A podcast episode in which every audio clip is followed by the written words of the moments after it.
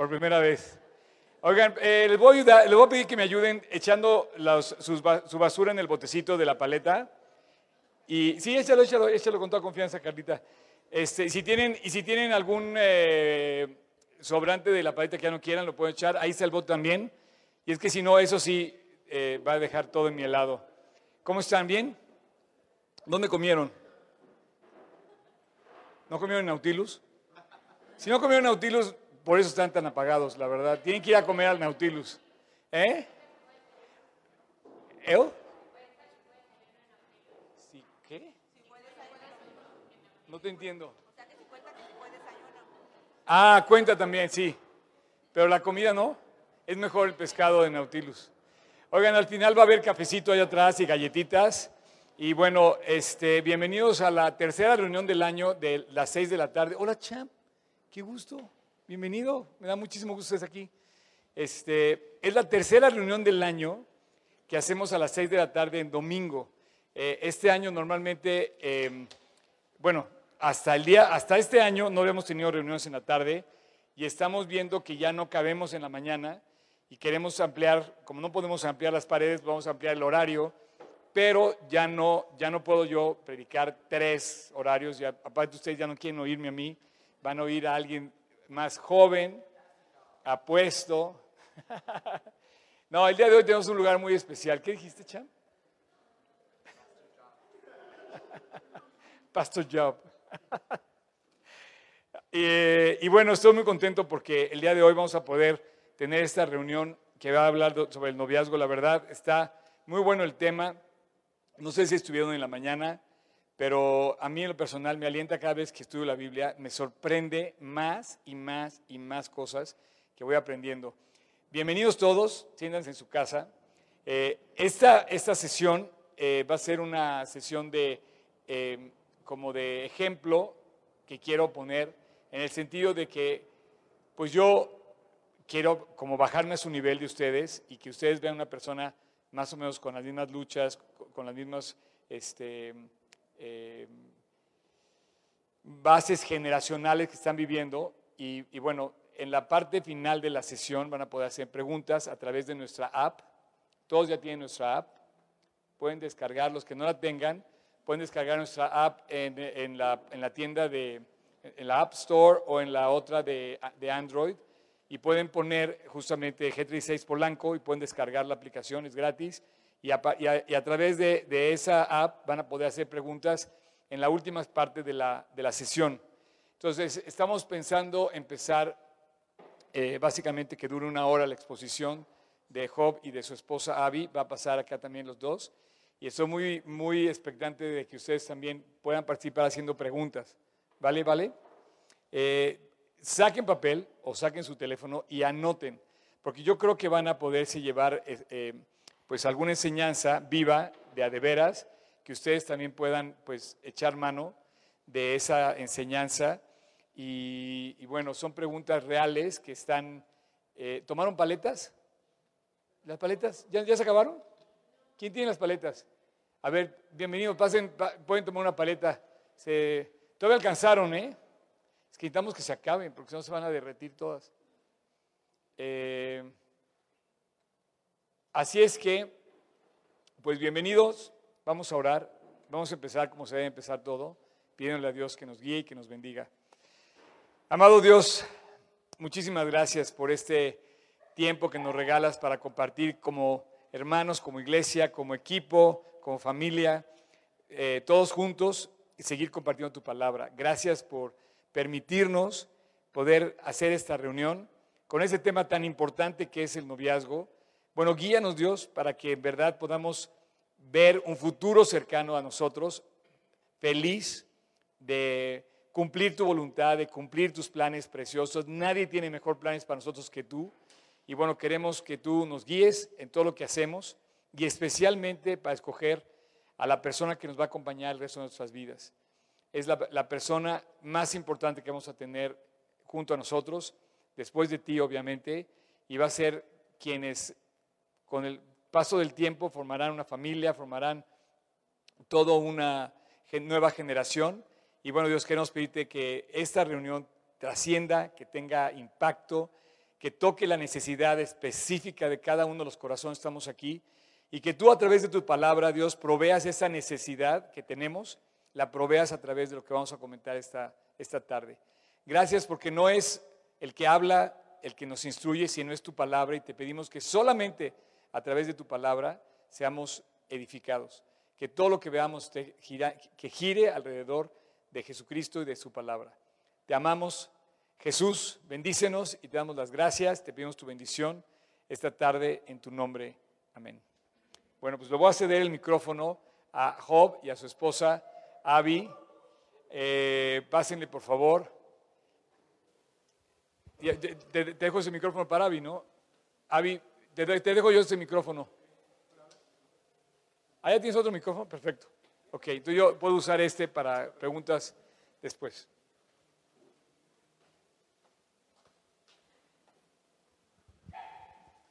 Tenemos un nuevo integrante del equipo que está allá atrás, guardadito.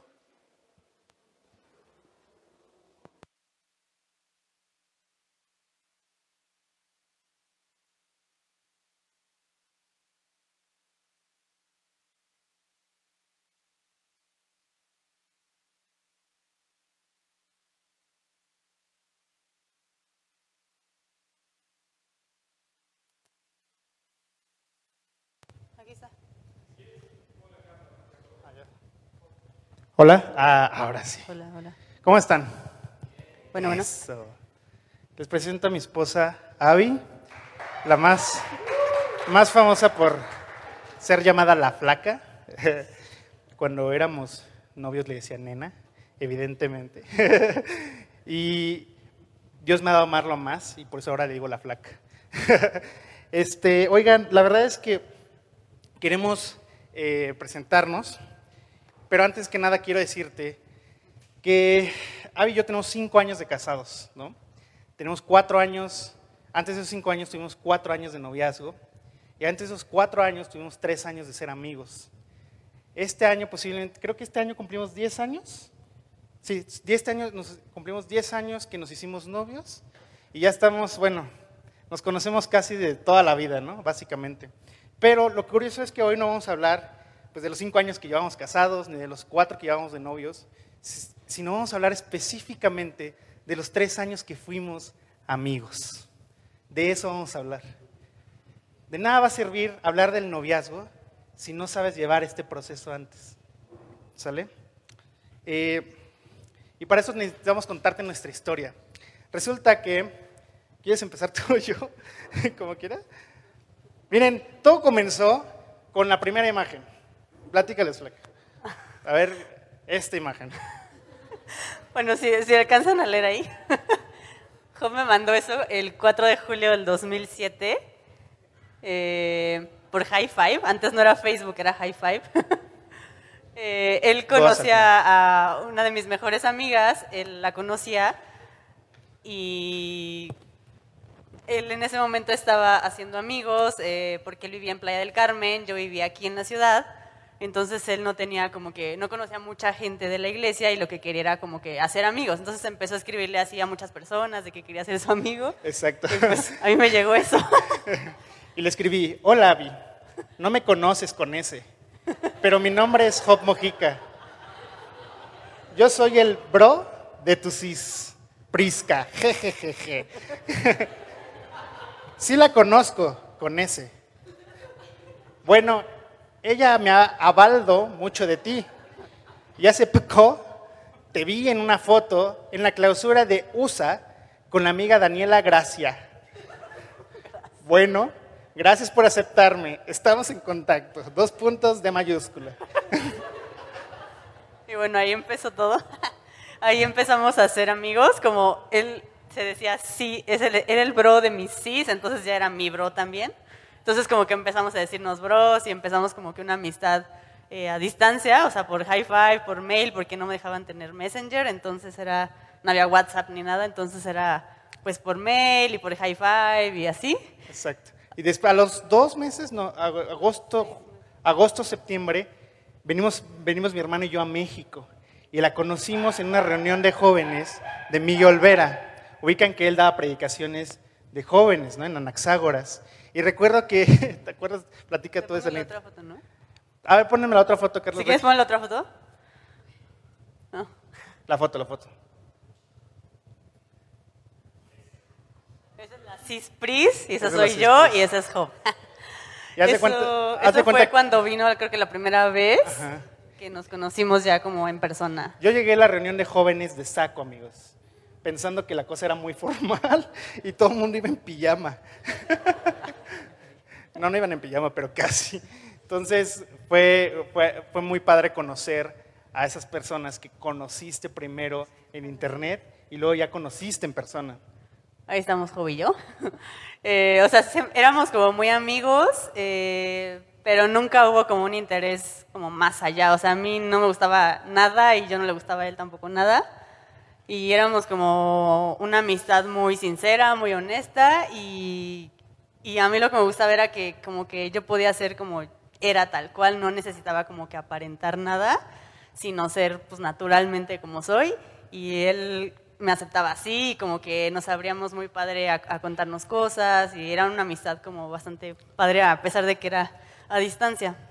Además, eh, la flaca y yo siempre tuvimos una relación donde nos gustaba hacer lo mismo, ¿no? A mí me empezó a gustar diseñar, la flaca empezó a estudiar diseño, entonces yo a veces le mandaba mis diseños y le decía, oye, ¿cómo ves mis diseños? Y no sé qué, y hacíamos diseños para la iglesia, Ponen- pon- puedes poner la, la que sigue. Ah, bueno, ahí yo empecé, comenta tú eso. Ah, bueno, empezamos como a... mm, Eh, empezó un grupo de jóvenes en Cancún y eh, me mandaba siempre sus predis para que yo las viera y que yo le diera mi opinión y no sé qué.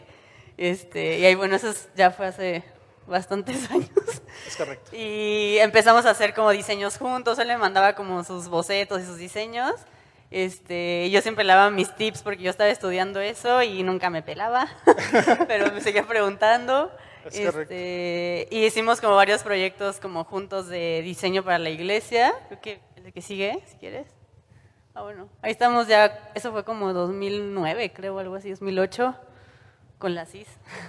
Ese lo hicimos entre los dos, así súper novato, pero Qué vergüenza. da mucha Pero- pena enseñar eso, pero bueno. Fueran, eran nuestros primeros pininos, ustedes dispensen. Luego la que sigue. Y eh, bueno, ya en el 2010, ya que llevamos como tres años de una amistad pues bastante profunda, eh, como que empezó a crecer mucho más nuestra amistad, empezamos a hacer proyectos juntos como más grandes. Ese luego lo hicimos entre los dos para un campamento y como que de ahí empezamos a hacer más cosas, lo cual como que reforzó nuestra amistad y estuvo como que empezó ya a estar diferente, o sea, aunque no éramos nada, ya no era como que una amistad X, sino como que ya empezábamos a involucrarnos mucho más como amigos. Es correcto, confirmo ese dato. Entonces, pasa lo siguiente. Eh, no podemos seguirte platicando de lo demás porque necesitamos avanzar en los puntos que queremos platicarte y a medida que vayamos avanzando en estos puntos, vas a ir entendiendo por qué algunas de las decisiones que tomamos las tomamos. Eh, déjame explicarte algo. ¿Ven bien todos el pizarrón? Ok.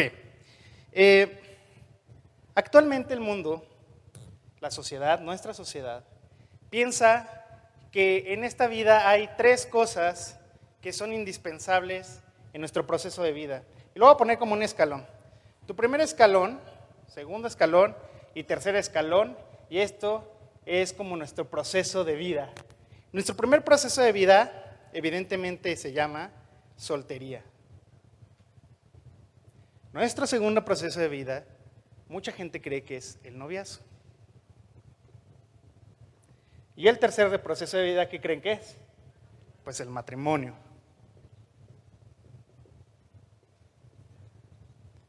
Sin embargo, ¿qué creen? Este proceso no existe en la Biblia. Por lo tanto, solo hay dos escalones, uno, dos, y este tercero no existe. ¿Por qué? Porque este y este es el mismo. Tú no puedes pensar en tener novia si no estás esperando que esa persona sea tu esposa. Tú no puedes esperar tener novio sin esperar que esa persona sea tu esposo. Y aquí es donde a algunos no les empieza a gustar esta idea. No, ¿cómo? ¿no? Pero si, ¿cómo voy a saber, no? Debo de probar y qué tal si no me gusta, ¿no? ¿Qué tal si eh, el chavo, pues, pues ya no me deja de gustar? Pues el amor se acaba, ya sabes, los problemas y cosas así, ¿no? Y déjame contarte, déjame que la flaca te cuente cómo fue que yo le pedí que sea mi novia. Este, bueno, fue igual en el 2010, cuando hicimos lo del logo del regreso extremo, eh, que les decía que nuestra relación como que ya era una amistad como que mucho más profunda. Y, y esa, esa vez, bueno, ya como, eso fue como en febrero por ahí, y en noviembre, pues que se me declara.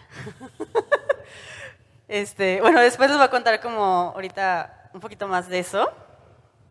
Pero este, en ese, o sea, ese día, ahorita les, luego les cuento como un poquito más de cómo yo supe, pero ese día eh, me dijo, eh, o sea, me gustas, eh, quiero casarme contigo y, o sea, pues sí creo que seamos novios, pero más bien, o sea, quiero pues formar una familia contigo y pues quiero saber si tú estás dispuesta, ¿no? Y si tú también quieres o no.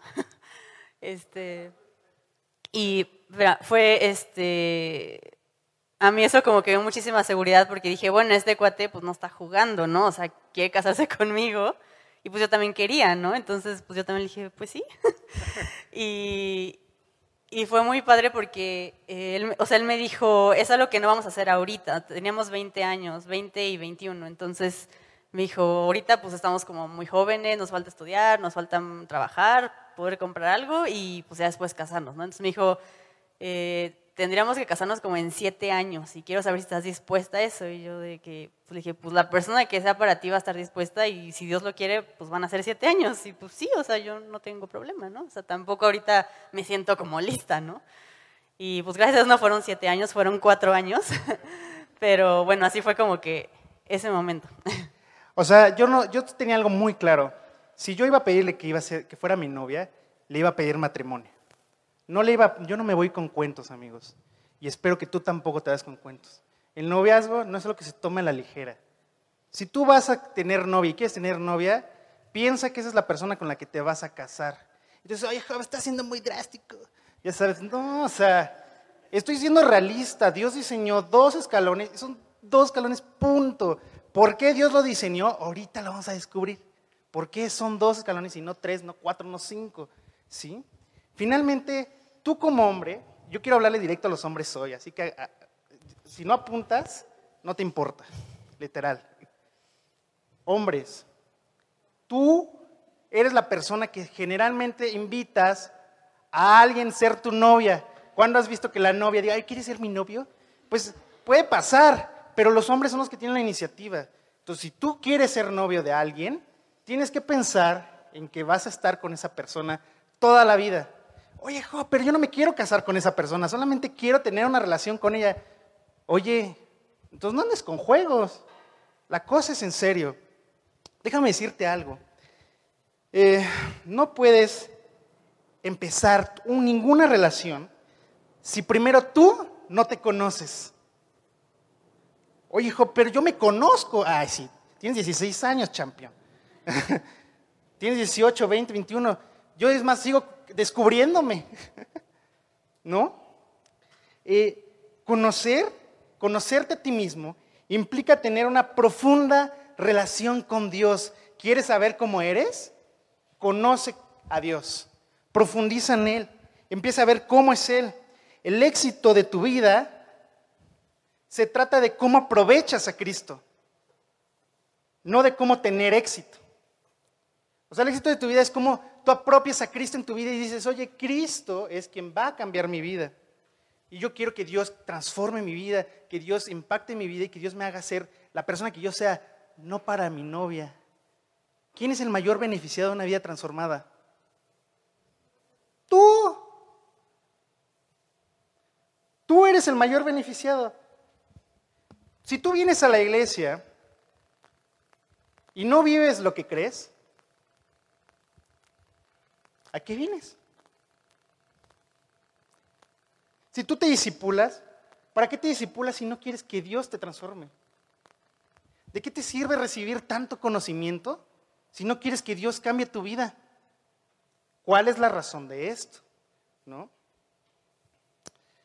Pero sed hacedores de la palabra y no, no tan solamente oidores. Sé una persona que hace y que no solo escucha. Sé la persona que no, que, no viene aquí los domingos solo a escuchar, sino que viene a escuchar y además hace lo que escucha. Dice, y no tan solamente oidores, engañándonos a vosotros mismos. Si tú eres una persona que no vives lo que escuchas, te estás engañando. Porque si alguno es oidor de la palabra, pero no hacedor de ella, este es semejante al hombre que considera en un espejo su rostro natural. Porque el que se considera a sí mismo y se va y luego olvida de cómo era, es, como si, es como si yo me viera un espejo y después me olvido de cómo soy, que eso es, pues tú dices, oye, pues sería raro, ¿no? Dice, que tú eres semejante a esa persona. A esa o sea, una persona que se, va, que se ve al espejo, pero ya no recuerda después cómo es. Así es la persona que escucha y que no vive lo que escucha. Y lo dice más, el que mira atentamente en la perfecta ley, la de la libertad, y persevera en ella, no siendo oidor olvidadizo, sino hacedor de la obra, este será bienaventurado en lo que hace. Eso dice Santiago. Sabes, Dios te abre los ojos de cómo eres. Al leer su palabra, empieza a generar convicciones. Oye, ¿cómo soy? ¿No? ¿Cómo, ¿Qué es lo que hago? Cuando mi mamá me regaña, ¿tomo la mejor actitud? Cuando saco ocho o siete en la escuela, ¿qué, ¿cómo reacciono normalmente? Cuando, cuando me enfrento a una dificultad, generalmente, ¿qué hago? Huyo de la dificultad, la enfrento. ¿Sabes? ¿Tú sabes qué haces? Dios te lleva a hacer eso. Te lleva a obtener convicciones. Te lleva a tener disciplina. Te lleva a desarrollar algo que es bien importante, amor propio. ¿Cómo vas a amar a alguien si no sabes amarte a ti mismo? Si no sabes aceptarte a ti mismo. Si tienes tus inseguridades si no te gusta esa parte de tu cuerpo, si no estás satisfecho por cómo eres emocionalmente. Hoy los jóvenes no tienen convicciones. ¿Se acuerdan que en la prédica de aliento pasado lo dije? Son como ese yenga, un yenga que está todo inestable y que cualquiera lo puede tirar. Y que cualquiera que llegue con cualquier tontería y te la creas, te puede tirar. ¿Cómo esperas superar las tentaciones si no tienes afirmadas tus convicciones? ¿Cómo esperas estar solo en el Internet y pasar la prueba de estar solo en el Internet sin ver nada de lo que te puede alejar de Dios? Si no tienes convicciones, no llegas a ningún lado y aún así quieres tener novia, chiquito, ¿a dónde vas? A ningún lado. Para que andéis como es digno del Señor, agradándole en todo, dando fruto en toda buena obra y creciendo en el conocimiento de Dios. Eso dice Colosenses 1.10. Así como tú tienes, quieres tener una relación, ¿sabes qué hace una persona cuando tiene novia? Pues intentas agradarle, le compras el regalito, hace rato Memo le trajo flores a su novia. ¡Qué padre, ¿no? Increíble. Bueno, Dios dice lo mismo. Tú tienes una relación con Dios, intentas agradar a Dios, intentas buscar a Dios, dando fruto en toda buena obra. Es decir, que todo lo que yo haga da fruto y creciendo en el conocimiento de Dios, sigo adquiriendo a Dios, necesito más de Él. Oye, tú no yo no termino de conocer a la flaca. Hasta hoy todavía no acabo, y llevo cinco años. De esposos, y llevo diez, más diez de conocerla. Entonces, no acabas. Lo mismo pasa con Cristo, nunca vas a acabar de conocer a Cristo. ¿Y cómo vas a tener convicciones? Teniendo una profunda relación con Dios. Esa profunda relación con Dios te lleva a madurar. Eh, ¿Ustedes cómo, cómo creen que es una persona madura? ¿Qué características creen que tiene? ¿Alguien? Ok. ¿Otra más? Prudencia. Ok. Prudencia, dominio propio. Ok.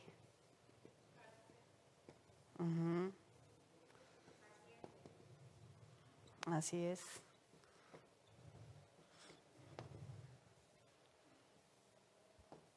¿Qué más?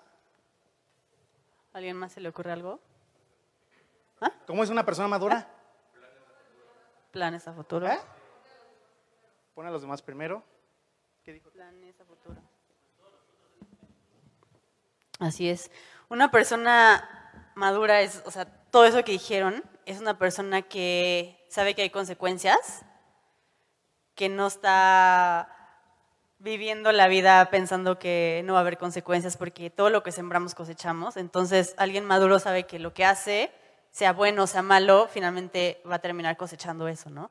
Es una persona que no hace tonterías, o sea, que literal no va regándola, que es consciente de lo que está haciendo, que dice, a ver, no, no voy a estar jugando con muchas chavas o muchos chavos o no voy a estar ahí probando de todo, porque pues sabe que no le va a llevar nada es una persona que también piensa en el futuro, que sabe lo que quiere y que no está como que viviendo únicamente hoy, aunque es importante vivir hoy, también es importante pensar que sigue, ¿no? Es una persona que no sueña despierto, no está ahí imaginando su relación perfecta o está ahí imaginando a la mujer perfecta o al hombre perfecto. Eh, es una persona que enfrenta las consecuencias de esos errores, es una persona que sabe perdonar. Esto es súper importante porque si no sabes perdonar, pues todos los días tienes que perdonar. Y cuando vives con alguien, hace cosas que no te gustan todos los días. Entonces, si no sabes perdonar y no eres lo suficientemente maduro, pues va a llegar un momento en que te hartes y digas, ay, no, ya me cansé de esto, ¿no? Eh, es una persona que también es consciente de sus debilidades, que sabe sus errores, sabe cuando falla, sabe que se equivoca, sabe que no es perfecto. Y esa madurez se va desarrollando a medida que vas creciendo. No, no quiere decir que cuando llegues a un momento en que ya seas 100% maduro y ya no hay más, pues no, es algo que se va aprendiendo todos los días y que siempre puede ir mejorando y siempre puedes ir madurando en muchísimas áreas.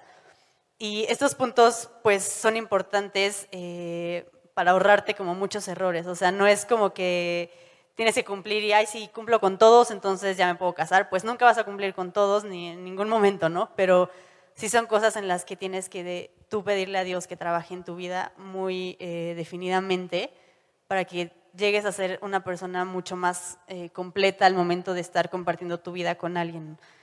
Em, por ejemplo, a mí me gustaba mucho que eh, desde muy chiquito eh, sabía lo que quería. O sea, él siempre dijo, yo quiero servir a Dios y Dios siempre estaba, o sea, el servicio a Dios siempre estaba en el primer lugar.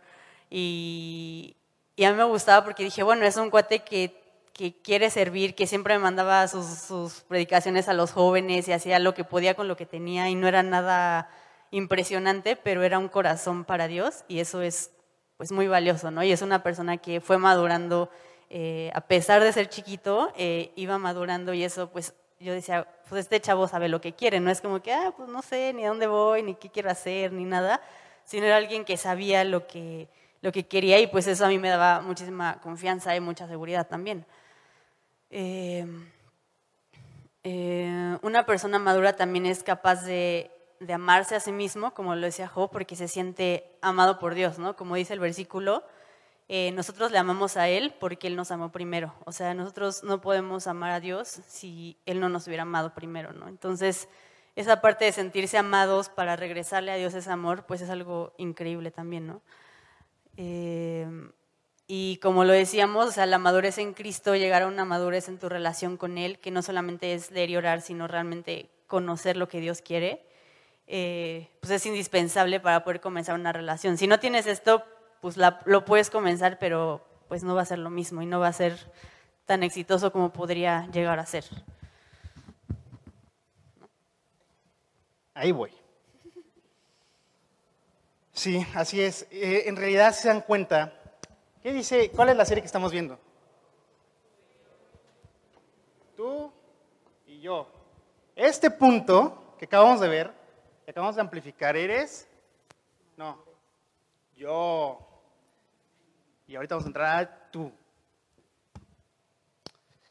Déjenme decirles que tampoco puedes entrar a una relación con nadie si no la conoces. Imagínate que llegue tu papá y te diga, oye, este va a ser tu esposo. Pues no, ¿verdad? Estaría, terrible. Imagínate que no te gusta, ¿no? Porque llegue tu papá y te diga, oye, pues está el señor de 80 años que, pues, pues es sugar daddy, ¿no? Nos va a sacar de las deudas. Tú no puedes conocer a nadie, tener una relación con nadie, si primero no la conoces. ¿Sabes? ¿Cómo voy a conocer a esa persona? No te enfoques en conocer a esa persona, enfócate a conocer personas. Yo no estoy hablando de que ahorita busques a alguien en específico dentro de la multitud, sino que simplemente tu corazón generalice tus acciones. Y yo te voy a entrar punto por punto. ¿Qué debo hacer para conocer personas? Pues primero déjame decirte que necesitas amplificar tus amistades y deshacer la barrera de los grupos de amigos. déjame decirte algo. Eh, mucha gente cree que Dios tiene que mandar así un haz de luz a la chava, así o al chavo. Y ese va a ser el chavo, ¿no? Y dicen, no, Dios, es que Dios me tiene que señalar quién va a ser. Es más, si esa persona brinca el charco como me gusta, esa es la persona de Dios. O si es la persona de Dios, me trae mi macha deslactosada, late este, eh, con no sé qué cosa, y aparte le escribe, hola, este es mi número, esa es la persona de Dios. No, amigos, déjame decirte que sí, Dios sí tiene preparada a esa persona ya está lista, está ahí en proceso. Dios pondrá la persona que Él quiere para ti cerca de ti. Pero si tú sigues con tu círculo de grupitos de 10 personas, ¿cómo quieres encontrar a los demás? A la chava. Pero si tú sigues con tu grupito de amigos de la escuela y de ahí no sales, o tu grupito del trabajo, tu grupito de lo que quieras, ¿cómo Dios te va a mostrar a la persona. ¿Qué tal si tu persona está en Tabasco y no la conociste nunca porque nunca te quisiste hacer amigo del cuate a que le pudiste compartir de Cristo en tu trabajo o en tu escuela? Amplifícate. La sociedad está hecha para poder relacionarnos y socializar con los demás, pero no busques tener amigos para ver dónde está la chava. No busques conocer gente para ver dónde está el chavo. Dios tiene a la persona lista, pero tú debes de hacer tu parte. Él ya está haciendo la suya. Dios ya te la está, incluso te la puede estar hasta acercando. No, no hace un favor a este cuate porque nomás no se mueve, ¿no? Y te la, igual te hasta te la acerca, ¿no? Pero tú no te mueves. Muévete, haz algo. Haz amigos, pero no hagas amigos para conocer a esa persona. Haz amigos para que Dios sea manifestado en ti. No hay otro propósito de relacionarnos con las personas más que hablarles de Cristo o hablar de Él o poder ser edificados. También puedes hablar de fútbol o puedes hablar de lo que te gusta, pero ¿cómo quieres llegar a ese punto si no sabes, no quieres relacionarte con los demás? Salte, salte de ahí, salte de tu zona y empieza a conocer gente. Ya abandona esos grupos, la verdad no tienes ya 12 años para hacer club de Toby. ¿Sí me explico? O sea, puedes hacer amigos. Si no te cae bien, hazte amigo del que no te cae bien. Si no, si no te gusta el, el boliche, pues hazte amigo de los boliches. ¿Tú qué? Al fin, ¿qué? ¿Tú qué? ¿No? ¿Qué pierdes? No vas a perder nada. Vas a ganar amigos. Amigos que les puedes compartir de Cristo. Y tal vez por ahí esté la persona que Dios quiera para ti. Otra cosa es, no enfoques tu corazón en nadie. Clásico. Esa, esta me encanta. Que te guste esa chava o ese chavo no quiere decir que esa sea la persona. Así que te derritas y dices, es que tiene unos ojazos. Así de que ese abdomen me encanta, ¿no? No es esa persona. No quiere decir que es esa persona. No te enfoques. No enfoques tu corazón. ¿Qué dice la Biblia del corazón? Que es engañoso, ¿no? No enfoques tu corazón en la apariencia de la persona. Dice, no te dejes llevar por el físico. Primero aprende a conocer, amar y valorar a la gente, no importando si te gusta o no. No importa, o sea, si, o sea, no hagas amigos solamente porque están guapos. Hazte amigos de todos. Pero no enfoques nunca tu corazón y digas, híjole, voy a desenfocar mi corazón de Dios porque esa chava o ese chavo está increíble, me encanta. tiene hoyitos cuando sonríe. Entonces, quiero decirte que hay algo muy importante. Balancea su belleza. Sí, te debe de encantar. La neta, te voy a decir algo. Cuando la flaca y yo nos conocimos, no nos gustábamos. A mí no me gustaba la flaca y yo no le gustaba la flaca. Pero Dios, en su perfecto plan, hizo que no nos gustáramos. ¿No? Yo iba a decir una cosa que no.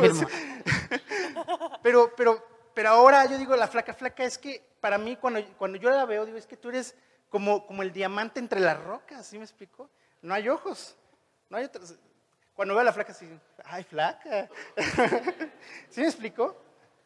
Pero Dios puede mover eso. ¿Qué tal si Dios tiene en su plan que el chavo que no te gusta ahorita, te guste después? Y tú enfocándote en el de los hoyitos. Ay, Jesucristo, ¿qué vamos a hacer? Eh, por eso, o sea, es súper importante. O sea, joven no me gustaba nada, o sea, ni tantito. Pero eso fue lo padre, porque entonces nuestra amistad fue como muy honesta y muy sin aparentar, y eso fue lo que al final nos terminó enamorando, me explicó, que fuimos eh, pues tal cual. Entonces Dios puede hacer como eso y ni siquiera es como que algo que, ay, pues bueno, pues sí, me voy a casar porque pues bueno, ya. No, o sea, sí me terminó gustando y sí me terminó, o sea, fue Dios quien hizo eso. Pero al principio, pues fue una amistad normal. Es correcto. Y déjame decirte que es importante que sepas cómo balancear esto, porque te debe encantar físicamente, pero también te debe encantar cómo es espiritualmente, cómo es su relación con Dios. Tú no puedes dejar de fijarte en eso, en decir, oye, este cuate, no manches, o sea, es el Wikipedia bíblico en persona, ¿no? Pero eso no lo hace mejor cristiano. ¿Sabes qué lo hace mejor cristiano? Ese cuate, a pesar de sus errores, Dios lo levanta y él va con Dios y recurre a Dios y sé que esa persona, sé que esa persona, si en algún momento nos hace falta algo, este cuate va a orar para que Dios nos saque adelante. Enamórate de alguien así. Enamora, que eso te derrita.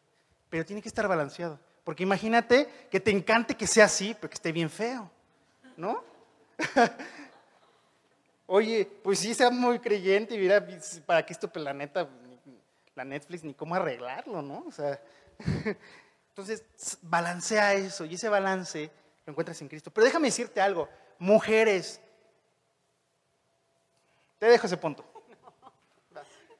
Este, bueno, es que hay muchas, bueno, también hombres, o sea, mujeres y hombres que hacen como un checklist así de que, hay las cosas que quiero en el hombre de Dios o en la mujer de Dios.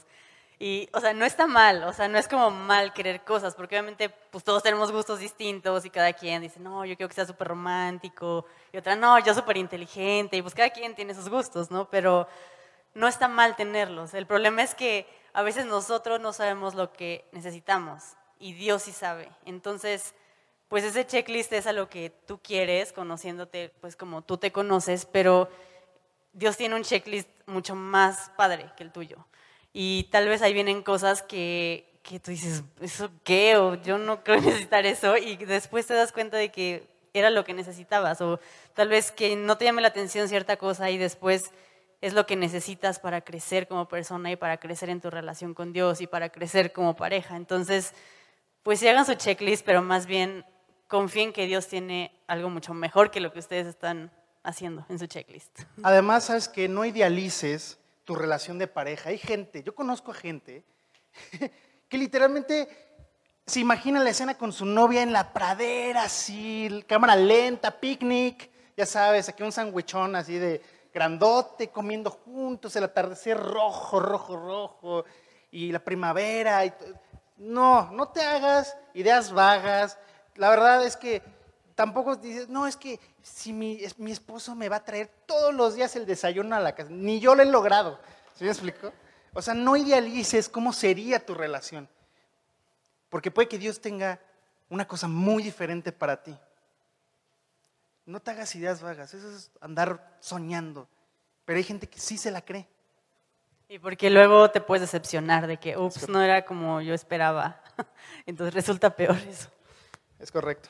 Otra cosa es que tú debes ser testimonio. Tus acciones deben reflejar tu relación con Dios. Déjame decirte que leer y orar no es suficiente para tener una relación con Dios. Oye, Job, pero es lo que me han enseñado toda la vida. Tengo que leer mis tres capítulos diarios a las seis de la mañana y orar hasta que me sangren las rodillas. Eso es tener una relación con Dios. Déjame decirte que tener una relación con Dios, eso es parte de la relación con Dios, pero no es tu relación con Dios. Tu relación con Dios es cuando tú meditas en Él, memorizas, lo contemplas en tus decisiones, le dices, Dios, cuando tú tienes una novia, haces lo mismo, intentas agradarla, intentas eh, eh, ver de qué forma eh, haces lo que le gusta, intentas procurarla, ¿no? Imagínate, sería como, imagínate que sería como, cuando tú nada más lees y oras, es como cuando le mandas un mensaje a tu novia de WhatsApp, hola, ya llegué a mi casa, ¿no? Y yo nada más te respondo así de, ok. Eso es leer y orar nada más si lo asemejamos a una relación de novios, es como si le dijeras, oye, este, fíjate que necesito dinero, ¿no? Le dices a tu novia. Y tu novia, ok. Eso es solo leer y orar. ¿Quieres tener una relación con Dios? Supera leer y orar. Agrada a Dios, búscalo más, medita más en Él. Ten una relación. Relación. Debes ser capaz de alentar a otros con tu vida. Sabes, mucha gente cree que para alentar a los demás debe ser perfecto, ¿no? Es que las personas que alientan son gentes perfectas, ¿no? Son inalcanzables. Déjame decirte que la gente que más alienta es la gente que, a pesar de que cae, sabe levantarse con Dios. No es lo mismo llegar y decirle, oye, fíjate que eh, me alentó un cuate que es un santo, ¿no? Dios le da todo y, tú dices, oye, me hace sentir una cocaracha. Eso no me alenta nada. En cambio, cuando tú llegas y escuchas de alguien que dice, oye, este cuate la regó, hizo esto y esto y esto, pero aún así le pidió perdón a Dios y Dios lo sacó adelante, entonces eso me alienta a mí, porque yo estoy en el mismo lugar. Esas son personas que alientan. Y tú puedes ser una persona que alienta a los demás. Procura alentar a los demás motivar a los demás a vivir para Cristo.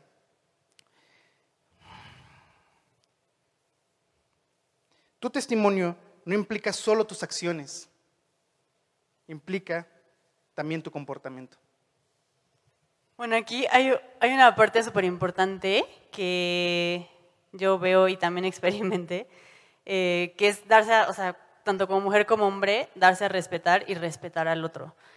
Eh, yo veo muy seguido como, no sé, a veces como amigos, pues las personas se llevan entre hombres y mujeres así de que se abrazan todo el tiempo y se hacen cosquillas y se llevan rudo y no es que esté mal, o sea, no es como, oye, no, no, dejes que te toquen, o sea, no, pero finalmente tú como hijo o hija de Dios tienes que cuidar tu cuerpo y cuidar y respetar quien lo toca, ¿me explico? y y a veces dices, no, pues es que me gusta, o sea, pues claro que te gusta, o sea, se siente padre y es bonito y lo que sea, pero es más padre cuando le guardas eso a tu esposo y dices, no, pues sabes que yo no me quiero llevar así porque yo quiero llevarme así con mi esposo, no con todos, ¿no? Y, finalmente alguien que te ve o que te ve a ti llevándote así con todos los hombres o con todas las mujeres, pues dice, oye, este cuate, pues qué onda, ¿no? Si así trata a todas, pues qué seguridad te da a ti como mujer o qué seguridad te da como hombre, ¿no? Entonces, eh, pues es algo importante como cuidar tu cuerpo, cuidar, eh, o sea, pues qué llevar, o sea, abrazarte, hacerte cosquillas con tus amigos y eso, pues, ¿qué? ¿Qué ganas con eso? Pues nada, ¿no? Y finalmente hay otras maneras de demostrar el amor, la amistad y todo, pero pues es importante decidir eso, eh, no sé. Sí, fíjate que yo la flaca habló acerca de date a respetar, yo ahora voy a hablar acerca de respeta. Y voy a enfocarme un poco más a los hombres. Déjame decirte que nuestra sociedad, lo que estamos viviendo actualmente en nuestra sociedad, sociedad es resultado de no saber respetar. Oye, hijo, pero es solo un abrazo, campeón. ¿Sabes por qué te abraza a ti? Porque probablemente a tu papá, a su papá no le abraza y necesita tu abrazo, que le abrace su papá. Habla con su papá. Tú no tienes que andar repartiendo abrazos y apretones de mano. Champion, distancia. Oye, hijo, pero es de amigos. Pues sí, es de amigos. ¿Pero tú crees que no hay reacciones? Las reacciones no son de amigos, son de esposos. Contacto físico con los demás no son de amigos, son después. Te voy a decir algo, Javes, ¿sí o no, Rey? Me dieron, me, una chica en Cancún, Isla Mujeres, me dio una nalgada. ¿Qué pasó, Rey? ¿Cómo me puse? No, me dio un infarto. A mí dije, estas nalgas son de mi esposa. A mí nadie me las toca. Pues sí. Es mi cuerpo. Y tú llegas y la verdad como si fuera su marido. ¿Tú quién eres, campeón? Es que le gusta a ella, sí. Pero más bien guíala para que ella sepa que es algo que no necesita. Necesita abrazos, sí, de abrazos de consolación, de amistad, pero déjame decirte que hay tipos de abrazos. O sea, los abrazos del que yo estoy hablando no son los abrazos de amistad, ni son los abrazos de cariño, ni son los abrazos de, de consolación. Los abrazos que yo estoy hablando son los abrazos que tienen otro propósito en el fondo y los hombres saben cómo aprovecharlos. Entonces, please, respeten a las chavas. Yo no te estoy diciendo que ni la toques, pero te estoy diciendo que tengas cuidado nada más de qué es lo que haces con su cuerpo y con el tuyo. Oye, Job, está siendo demasiado radical, ¿no?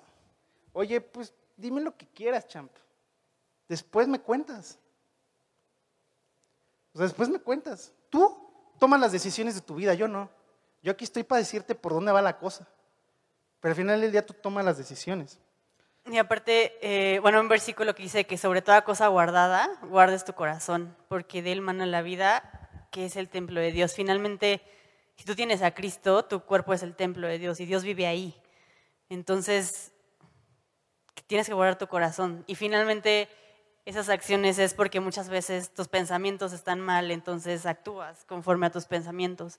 Y tienes que cuidar eso, y cuidando eso es cuidando tu corazón, de decir, llega un pensamiento malo, recházalo, o sea, no, no permitas que te afecte y que te lo tragues y entonces reaccionas, porque ahí es donde, donde ya entra la tentación y donde, entran, donde se desencadenan muchas cosas. Entonces, guarda tu corazón, es como una parte súper importante. Así es. Eh, déjame decirte que debes ser también una, ser capaz de amar a los demás. ¿Sabes? ¿Por, ¿Por qué no? O sea, ¿por qué debo ser capaz de amar a los demás? ¿Sabes? Si tú amas a tu familia, podrás amar a tu propia familia. Si tú no eres capaz de amar a tu papá o a tu mamá o a tus hermanos, ¿a quién esperas amar? Son las primeras personas con las que Dios te puso. Son las primeras personas con las que Dios te puso y Él quiere que los ames. Oye, pero es que mi papá me hizo esto y me obliga a aquello. Ámalo. Oye, es que mi mamá el otro día, ¿sabes qué? Mi mamá me dijo que estaba feo. Historia real, true story. Mi mamá me dijo, un día estábamos sentados y me dijo, si estás bien feo. ¿Sabes? Esto nomás lo cuento. El trauma. El trauma. Pero ¿sabes qué? Me encanta que la flaca me diga que estoy guapo. Pero te voy a decir por qué. Porque, te lo, ¿Por qué te platico esto? Porque yo amo a mi mamá. Me diga lo que me diga. Haga lo que haga con su vida. Es mi mamá. Y es mi papá. Y yo los voy a amar. Hagan. Es más, literalmente lo estoy haciendo en este momento. Los estoy amando haciendo lo que estén haciendo en este preciso momento. Si tú no eres capaz de amar a tus papás, pues ¿cómo quieres amar a alguien más? Denme un segundo entre, lo que recupero la nota. Eh, aquí está. Eh, una persona que ama busca el bienestar de los demás. Eres una persona que dices, oye, ¿cómo estás? ¿Te preocupas? Oye, ¿cómo te llamas? ¿Cómo vas con tu trabajo? ¿Cómo vas con tu escuela? ¿cuánto sacaste en la calificación? Oye, tu papá, ¿qué te dijo el otro día que llegaste tarde a la casa? Oye, este, mándame la ubicación del Uber para saber a qué hora llegaste. Es una persona que constantemente está buscando acciones para amar. Imagínate amar a un hombre, a una mujer que constantemente se esté preocupando por los demás y no está haciendo solo estas cosas solo para agradarte a ti, ¿no? O sea, que no nada más es capaz de amarte a ti, sino es capaz de amar a todos. Qué increíble sería amar a alguien que puede amar a los demás. Sabes, hay gente que se ve un, un, este, un atropellado, un accidente de tráfico y no se para, porque no los conmueve ni nada.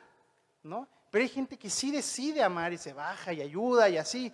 Entonces imagínate que tú puedas ser parte de una relación de un hombre o de una mujer que están buscando constantemente cómo ayudar, qué hacer, cómo le hacemos para los demás.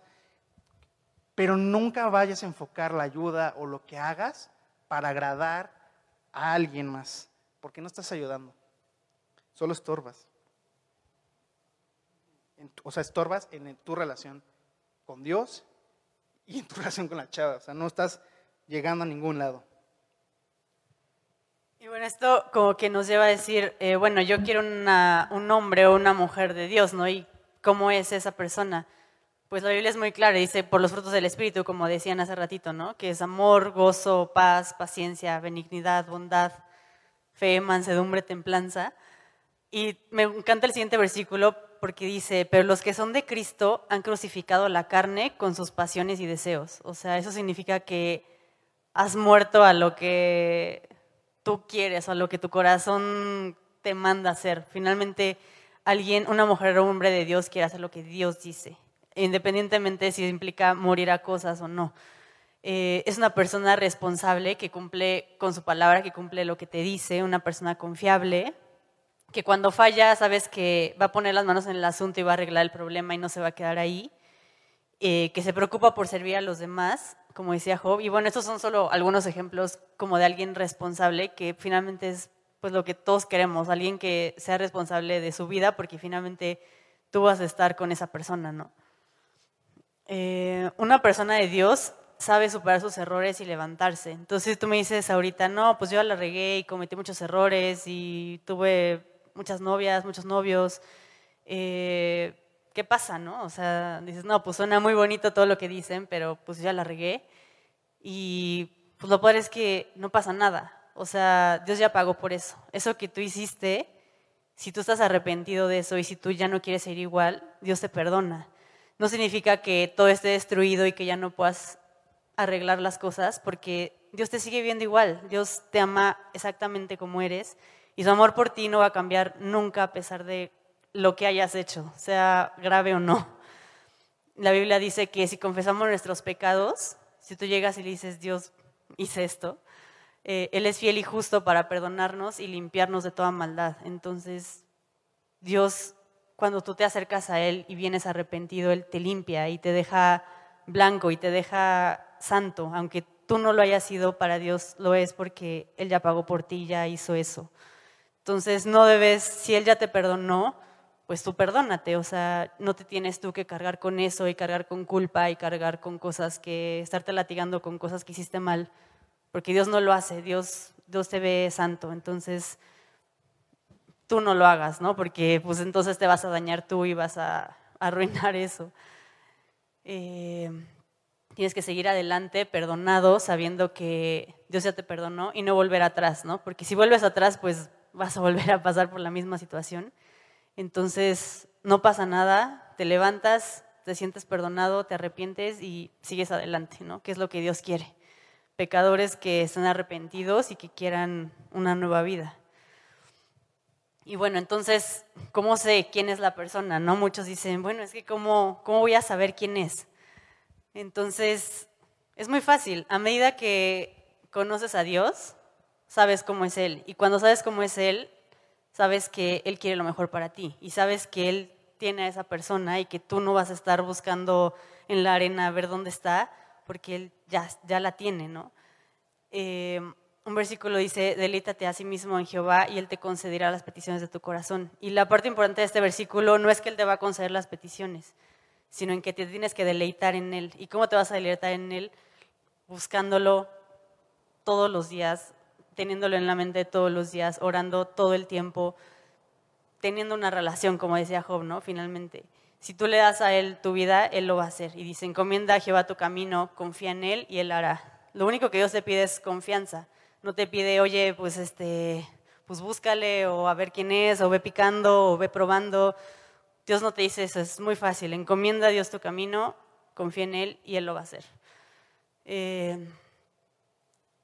¿Quieres conocer primero a la, ¿quieres conocer a la persona indicada? Pues primero tienes que conocer a la persona que quien la hizo. Ese es Dios, ¿no? Dios la hizo. Dios sabe perfectamente cómo es y sabe perfectamente cómo eres tú. Y Él los va a juntar en algún momento, ¿no? Dios te va a señalar quién es. Dios te va a decir muy claramente si es esa persona y cómo lo vas a descubrir y cómo vas a estar seguro en base a tu relación con Dios. Si tú tienes una relación con Dios fuerte, es muy fácil que Dios te muestre y que digas, ah, pues es la persona que Dios quiere. Y cuando sepas quién es, vas a estar en paz, vas a, va a ser muy claro y vas a decir, sí, me quiero casar con ella, quiero formar una familia y quiero pasar el resto de mi vida con esa persona, ¿no? Si no quieres eso, es que pues no es la persona, ¿no? Y nada más quieres, te gusta o no sé.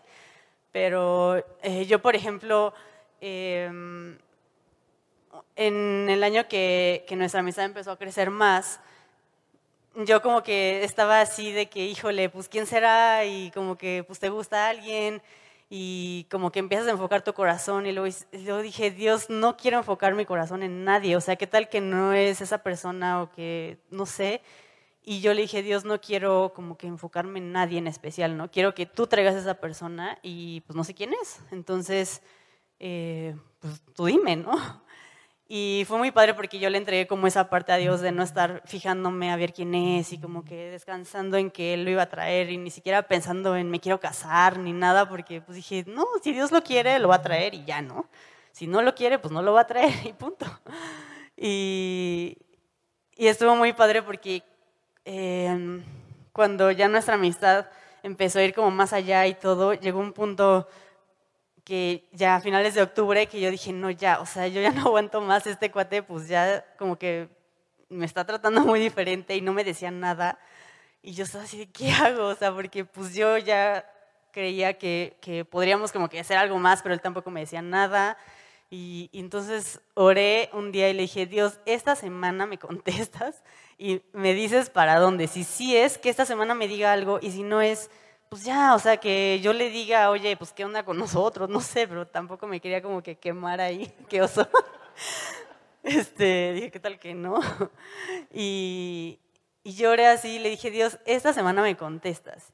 Y literal, esa semana Dios me contestó. Y fue cuando Job habló conmigo y me, y me dijo, ¿no? Que se quería casar conmigo. Y creo que hay que orar con fe, o sea, hay que orar así a Dios, o sea, diciéndole, Dios, dime ya, o sea, y Dios lo hace, o sea, pero a veces no oramos como que, ay Dios, pues si quieres, muéstrame. No, no, o sea, ora definido por lo que quieres y Dios no tiene problema en contestarte, ¿no? Él ya lo tenía ahí y ya únicamente era que Él lo moviera las cosas y Él lo movió y no hicimos nada, o sea, finalmente Dios fue moviendo como todos esos detalles y pues fue increíble, como que ver la respuesta de Dios de que yo ni siquiera hice nada más que dejárselo a Dios y Él lo hizo todo. Así es. Y finalmente, ¿sabes qué pasa? Que cuando tú tienes una relación profunda con Dios, ya lo, lo conoces tanto que ubicar a la persona va a ser bien fácil. Y decir, oye, es que no me queda duda. O sea, es esa persona, oye, pero ¿dónde fue el pasaje donde lo encontraste y que te dijo que ahí eres, era esa persona? A ver, no, yo tengo mi relación personal con Dios. Él y yo tenemos una relación profunda, una relación que donde involucro a Dios en todas mis decisiones y como lo involucro en todas mis decisiones, ya sé cómo me responde. Entonces, pues para mí va a ser bien fácil saber si es esa persona o no. ¿Saben? Eh, haciendo un paréntesis en esto, déjame decirte algo. Voy a hablar de tres puntos. Hombres cobardes, solteronas y los que quieren ser solteros. Y voy a irme uno por uno. Déjame decirte que el hombre está diseñado para tomar decisiones. Tú, hombre, eres capaz de tomar decisiones importantes. Los grandes líderes toman decisiones en grandes naciones y son responsables de grandes pesos encima. Somos, no digo que las mujeres no, sin embargo, Dios diseñó al hombre para que tomara decisiones, tomara la delantera y dijera, yo voy a guiar esto y voy a eh, conquistar este nuevo ejército y voy a hacer esto y aquello, ¿sabes? Todos los hombres somos capaces de tomar decisiones, nos encanta la aventura y decimos, sí, yo me lanzo y que yo soy el más fuerte y le das ahí tus golpes a tu amigo y juegas así, ¿no? ya sabes, quieres ser el más fuerte, quieres ser el más bravo y entonces la persona que crees que eres el más valiente, pero a la hora de tomar decisiones eres el más cobarde.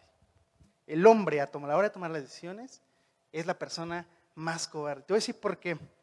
Todas las decisiones tienen riesgos, pero los hombres al, no tener seguridad de qué hay detrás de la puerta que van a decidir, no saben qué hacer. Tú, hombre, si vives para Cristo, la decisión que tomes, campeón, la puerta que elijas, sabes que detrás de cada puerta va a estar Dios. Si la riegas, la regaste, no pasa nada. Tu orgullo de hombre no le va, bebé, no le pasa nada. Tu orgullo de hombre no, no, se va a rasguñar tantito, no te preocupes, no le pasa nada a tu orgullo de hombre.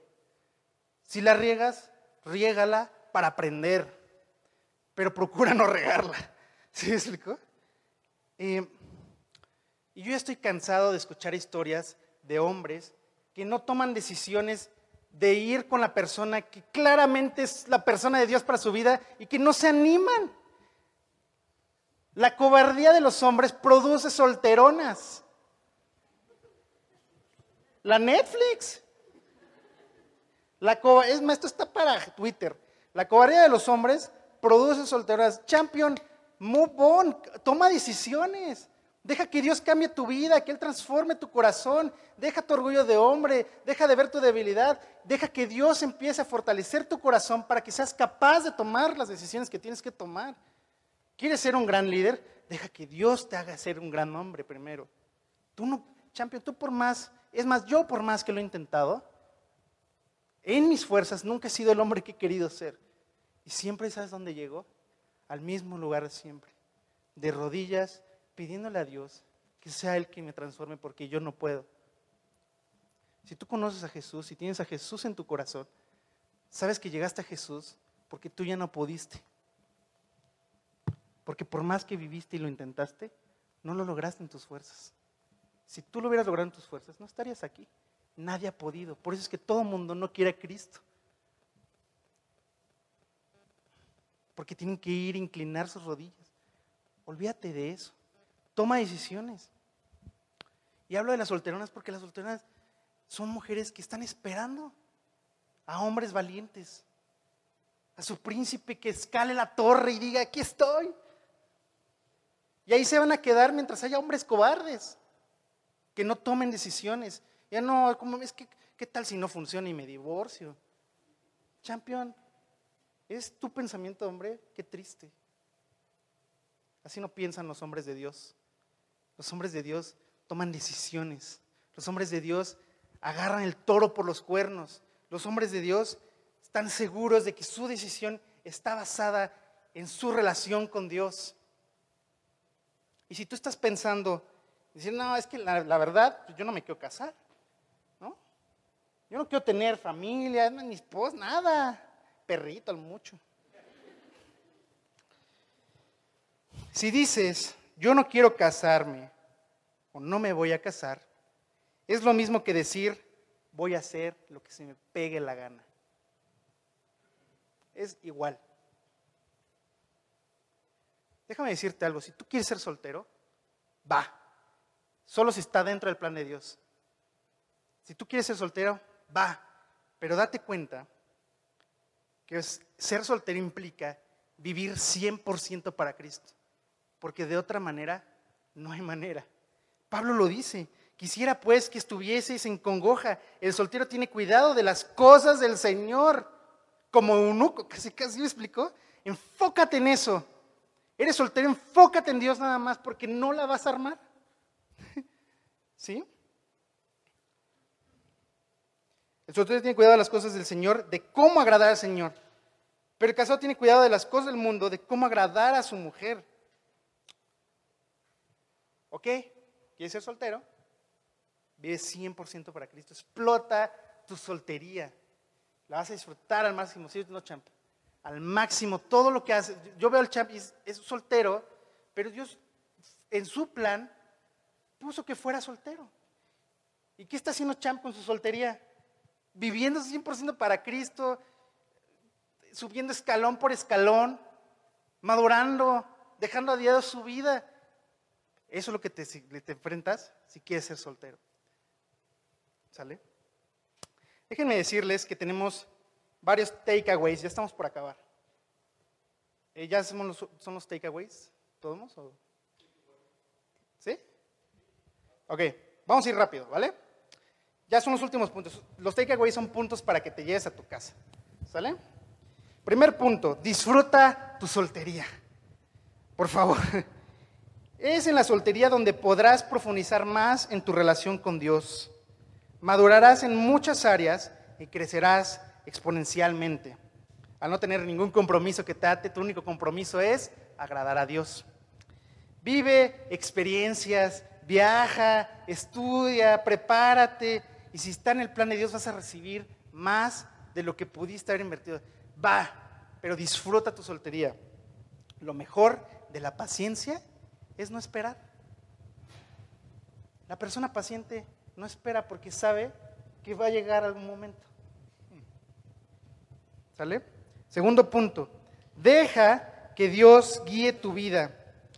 Así cada proceso lo vas a disfrutar al máximo, ¿no? Cuando tú dejes, dejas que Dios controle el camioncito, entonces, pues que maneje, Claro, ¿a poco no está bien padre que maneje el del Uber y tú no manejas, no te metes en el estrés? Pues deja que Dios lo haga. Su propósito es una aventura increíble. Tercer punto, no te estreses, take it easy. No hay prisa por saber qué pasará. Si Dios tiene cuidado de las aves, pues de ti también, champion, ¿no? Fácil. Confía y descansa en Dios. Qué increíble es descansar en Dios, saber que él tiene un plan en cada acción que nosotros hacemos. ¿Sale? Cuarto, preocúpate, ¿sabes? esto es muy importante, preocúpate por no ser, perdón, por ser, preocúpate por no ser igual, sino mejor que tus papás. Ah, eso es importante, preocúpate por no ser igual, sino mejor que tus papás. Aprende en cabeza ajena y ten tus propias convicciones. ¿Sabes? Tus papás cometen errores, tú no los hagas. Sé mejor que tus papás. Cinco, si te gusta alguien, ora por él o por ella, pero no te enfoques en esa persona. O sea, decirle, oye, Dios, me cae bien fulanita, pero no me voy a enfocar. Dios, es que está increíble, please, dámela, no sé qué. No, ¿sí? Ora para que Dios transforme primero tu vida. Si oras para que Dios transforme tu vida, entonces la otra persona va a recibir la persona que Dios tiene para esa persona, para, para ti, pues. ¿Sí? Esa persona ahí seguirá, ¿no? No dejes a Dios en la sala de espera. O sea, no desplaces tu atención de, que te gusta la persona y a Dios ahí a un lado, ahí, ay, aquí estoy, ya sabes. Desapégate y discierne tus emociones. O sea, decir, oye, yo no voy a involucrar mis emociones con la voluntad de Dios. La voluntad de Dios es algo severo, yo lo tomo en serio, para mí es algo que si me gusta me va a gustar me va a provocar maripositas, pero yo no quiero que me provoque maripositas porque qué tal si no es. Entonces dejo, dejo que Dios controle eso, que Él sea la persona que guíe nuestras vidas. Entonces, esos son todos los puntos que tenemos de takeaways. Champ. Pues ese es un tiempo muy especial. Muchas gracias, Job y Abby. No se vayan, ahorita vamos a estar. Este.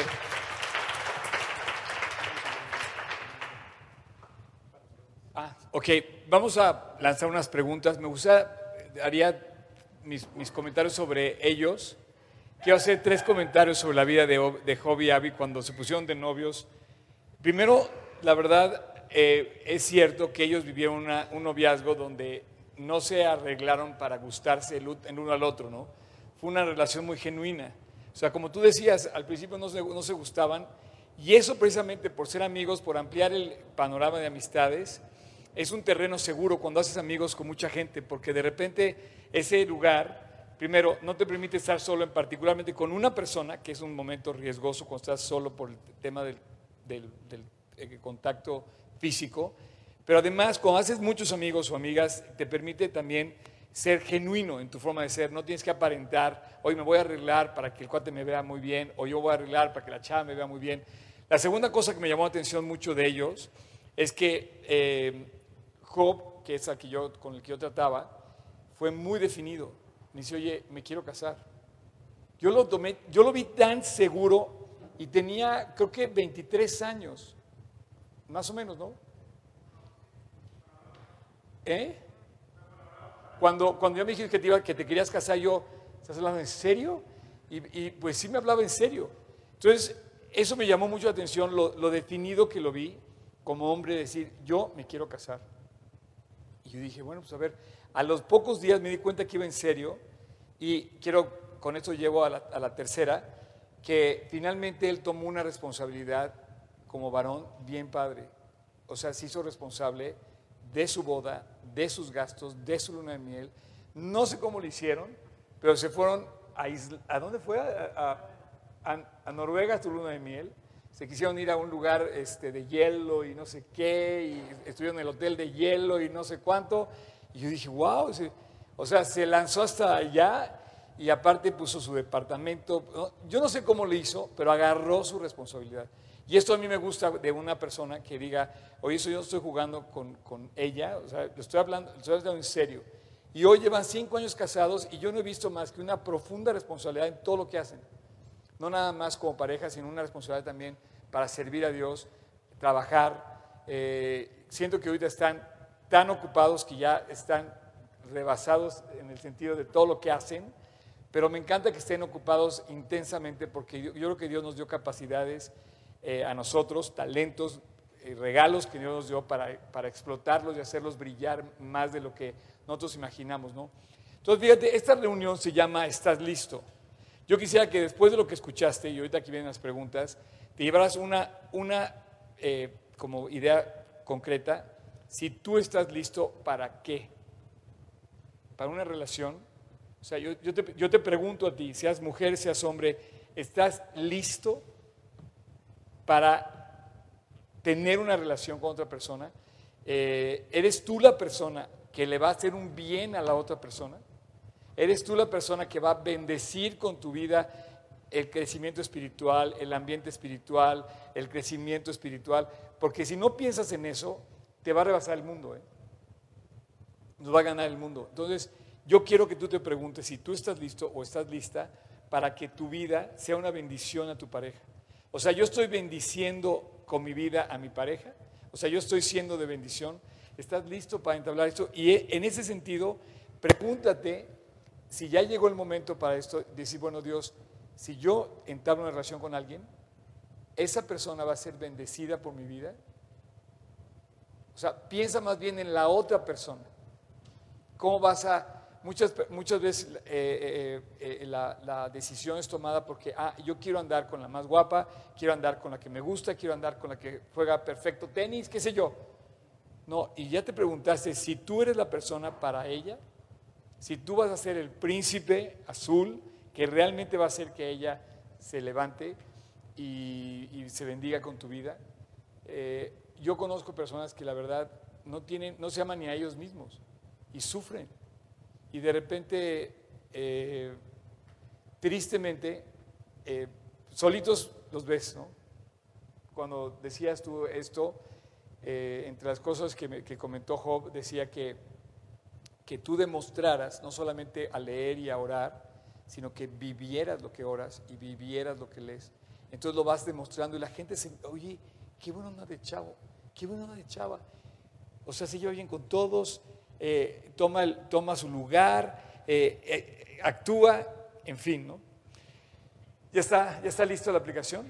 ¿Cómo hay que hacerla? A ver.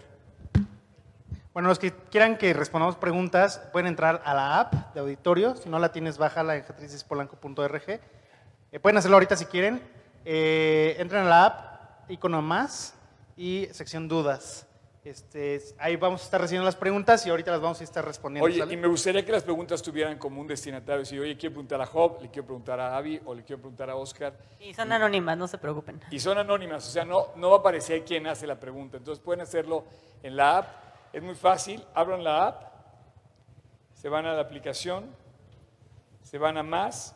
Eh, más está acá. En los derechos. Más. Ajá. Ahí nada más refresca. Si no les sale, nada más denle hacia abajo así. Soy... Ah, no, de hecho sí está, mira, dudas. Dudas. Le pichan Y ahí escribes la pregunta. y ahí escribes la pregunta. ¿Ahí? ¿Ya? ¿Directo? Sí. Ups. Ah, ¿les, les pide loguear? A ver, denme un segundo. Ustedes dispensen, amigos, problemas técnicos.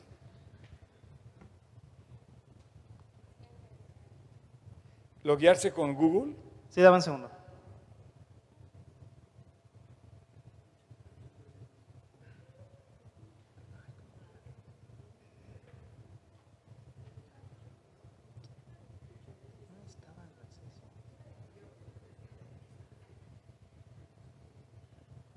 Ay.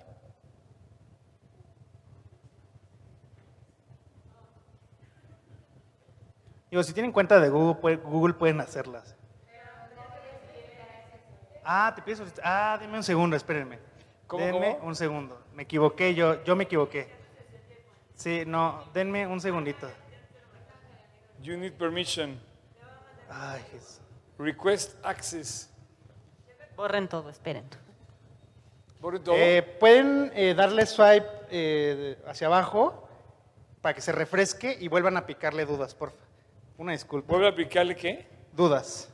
O sea, nada más para que refresquen la, part- la sección y ya. Perdón. Una disculpa a todos. Pero.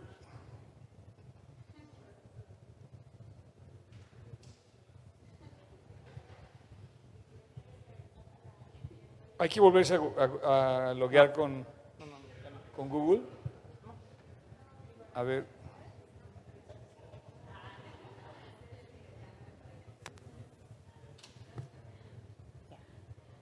Ah, ya está. Sí, ya. Duda.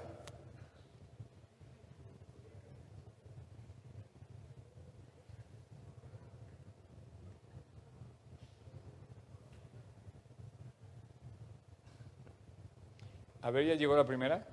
Sí. ¿Qué dice?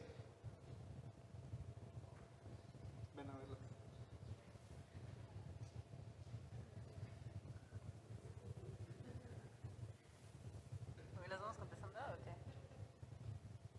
Va. Primera pregunta dice, va, esta va para los dos, supongo que es para Abby y para Job. Dice tips para el noviazgo. Híjole. O sea, este cuate va decidido. No, la flaca, la flaca. No, bueno, la verdad es que nosotros cometimos muchos errores, o sea, no llevamos un noviazgo como nos hubiera encantado y bueno, no sé, o sea, no es, no es necesario tener un noviazgo perfecto porque pues no somos perfectos. Eh, si te equivocas y si la riegas, pues no pasa nada, como les decía, Dios te perdona y puedes restaurar. Eh, pero pues algo importante sí sería, o sea, el, el noviazgo es como justito lo de antes, de, de que te vayas a casar, ya estás como a punto de casarte. Entonces, termina de conocer a esa persona. eh, híjole, no sé, o sea, Perdón, Abby, yo, yo Yo quería que- hacer un comentario sobre este, de todo lo que estaba escuchando yo también, quiero hacer una aclaración. El, el no pasa nada, yo creo que Job lo, lo mencionó en el, en el punto de que cuando tú vives para Cristo, tú puedes ser definido y tomar el paso de fe y arriesgarte. Sin embargo, si tú eh, avanzaste en el noviazgo, con contacto físico con la persona, eh, et- etcétera. O sea, sí estás dejando una marca muy fuerte en la otra persona. Para que después digas, no funcionó, se me hace fuertísimo. Y aquí sí es donde pasa. Entonces, el no pasa nada, yo creo que va en el, en el contexto de que, de que tú estás respetando a la otra persona, estás eh, eh, teniendo respeto hacia, hacia ella o hacia él en cuanto al contacto físico y entonces sí, o sea, puede haber eh, situaciones donde digas, bueno, reconsidero esto, pero sí pasa. Yo conozco casos donde el chavo intentó con cinco chavas distintas y finalmente se casó con la sexta, ¿no? Y es un rollo, porque el cuate está en la iglesia y no puede ir a donde está la hermana, el primo, el amigo de las cinco que tuvo antes. Es un problema, de verdad. No se puede presentar tan fácilmente en cualquier lugar porque tuvo relaciones de, o sea, tuvo cinco, no, tuvo cinco relaciones de noviazgo en donde fue como difícil esto. Entonces se me hace un poco como crítico. Eh, sí, así es. O sea, básicamente, eh, mira, estaba pensando ahorita, tips para noviazgo, esa fue la pregunta. Esa persona tiene novio, evidentemente. Eh, yo lo que le diría a esa persona es, bueno, no sé quién sea, quien sea, yo, le, yo te, voy a, te voy a dar los tips en base a mis errores. Eh, la primera es, no porque tengas novia, te debes de ausentar del mundo, o de novia, o novio o novia. No porque tengas novio o novia, tú son lo, son único que existe. Yo cometí el error de pensar eso. Y yo no empecé a tener amigos hasta que me casé, literalmente. ¿no? Y creo que pude haberme ahorrado muchísimas cosas si hubiera tenido más amigos mientras tuve ese noviazgo. Entonces, no creas, o sea, que sea la persona no quiere decir que te enfoques solo en esa persona. Quiere decir que busques a más amigos que te alienten y que te, te impulsen a seguir creciendo para Cristo. Los amigos están, estamos para alentar a los, demás amigos. Entonces, si tienes novia, enfócate en todos, síguete enfocando en todos y al mismo tiempo en tu novia, ¿no? Ya va a llegar el momento donde estén ustedes dos solitos y la cosa se va a poner bien padre, pero mientras sean novios, no hagas el mismo error que nosotros cometimos de no eh, juntarnos con lo suficientemente, los suficientes amigos como para poder nosotros seguir madurando en nuestra relación con Dios. Ese es el primer tip. El segundo tip que yo te daría es, eh, enfoca, eh, no, cumple, cumple tu palabra, ya sea como hombre o como mujer. Muchas, no quiere decir que yo le haya fallado a la, flaca, simplemente creo que eh, muchas veces me pasa, me pasa, me pasó que yo le decía una cosa y no la hacía, ¿sí me explico? Y en ese aspecto te dices, ojo, pero eso está mal, ¿no? Desde el principio, ¿no? Y déjame decirte que finalmente tienes que entender que como hombre, para ellas es bien importante que lo que se diga, se haga. Entonces, en la etapa del noviazgo y en la etapa del matrimonio.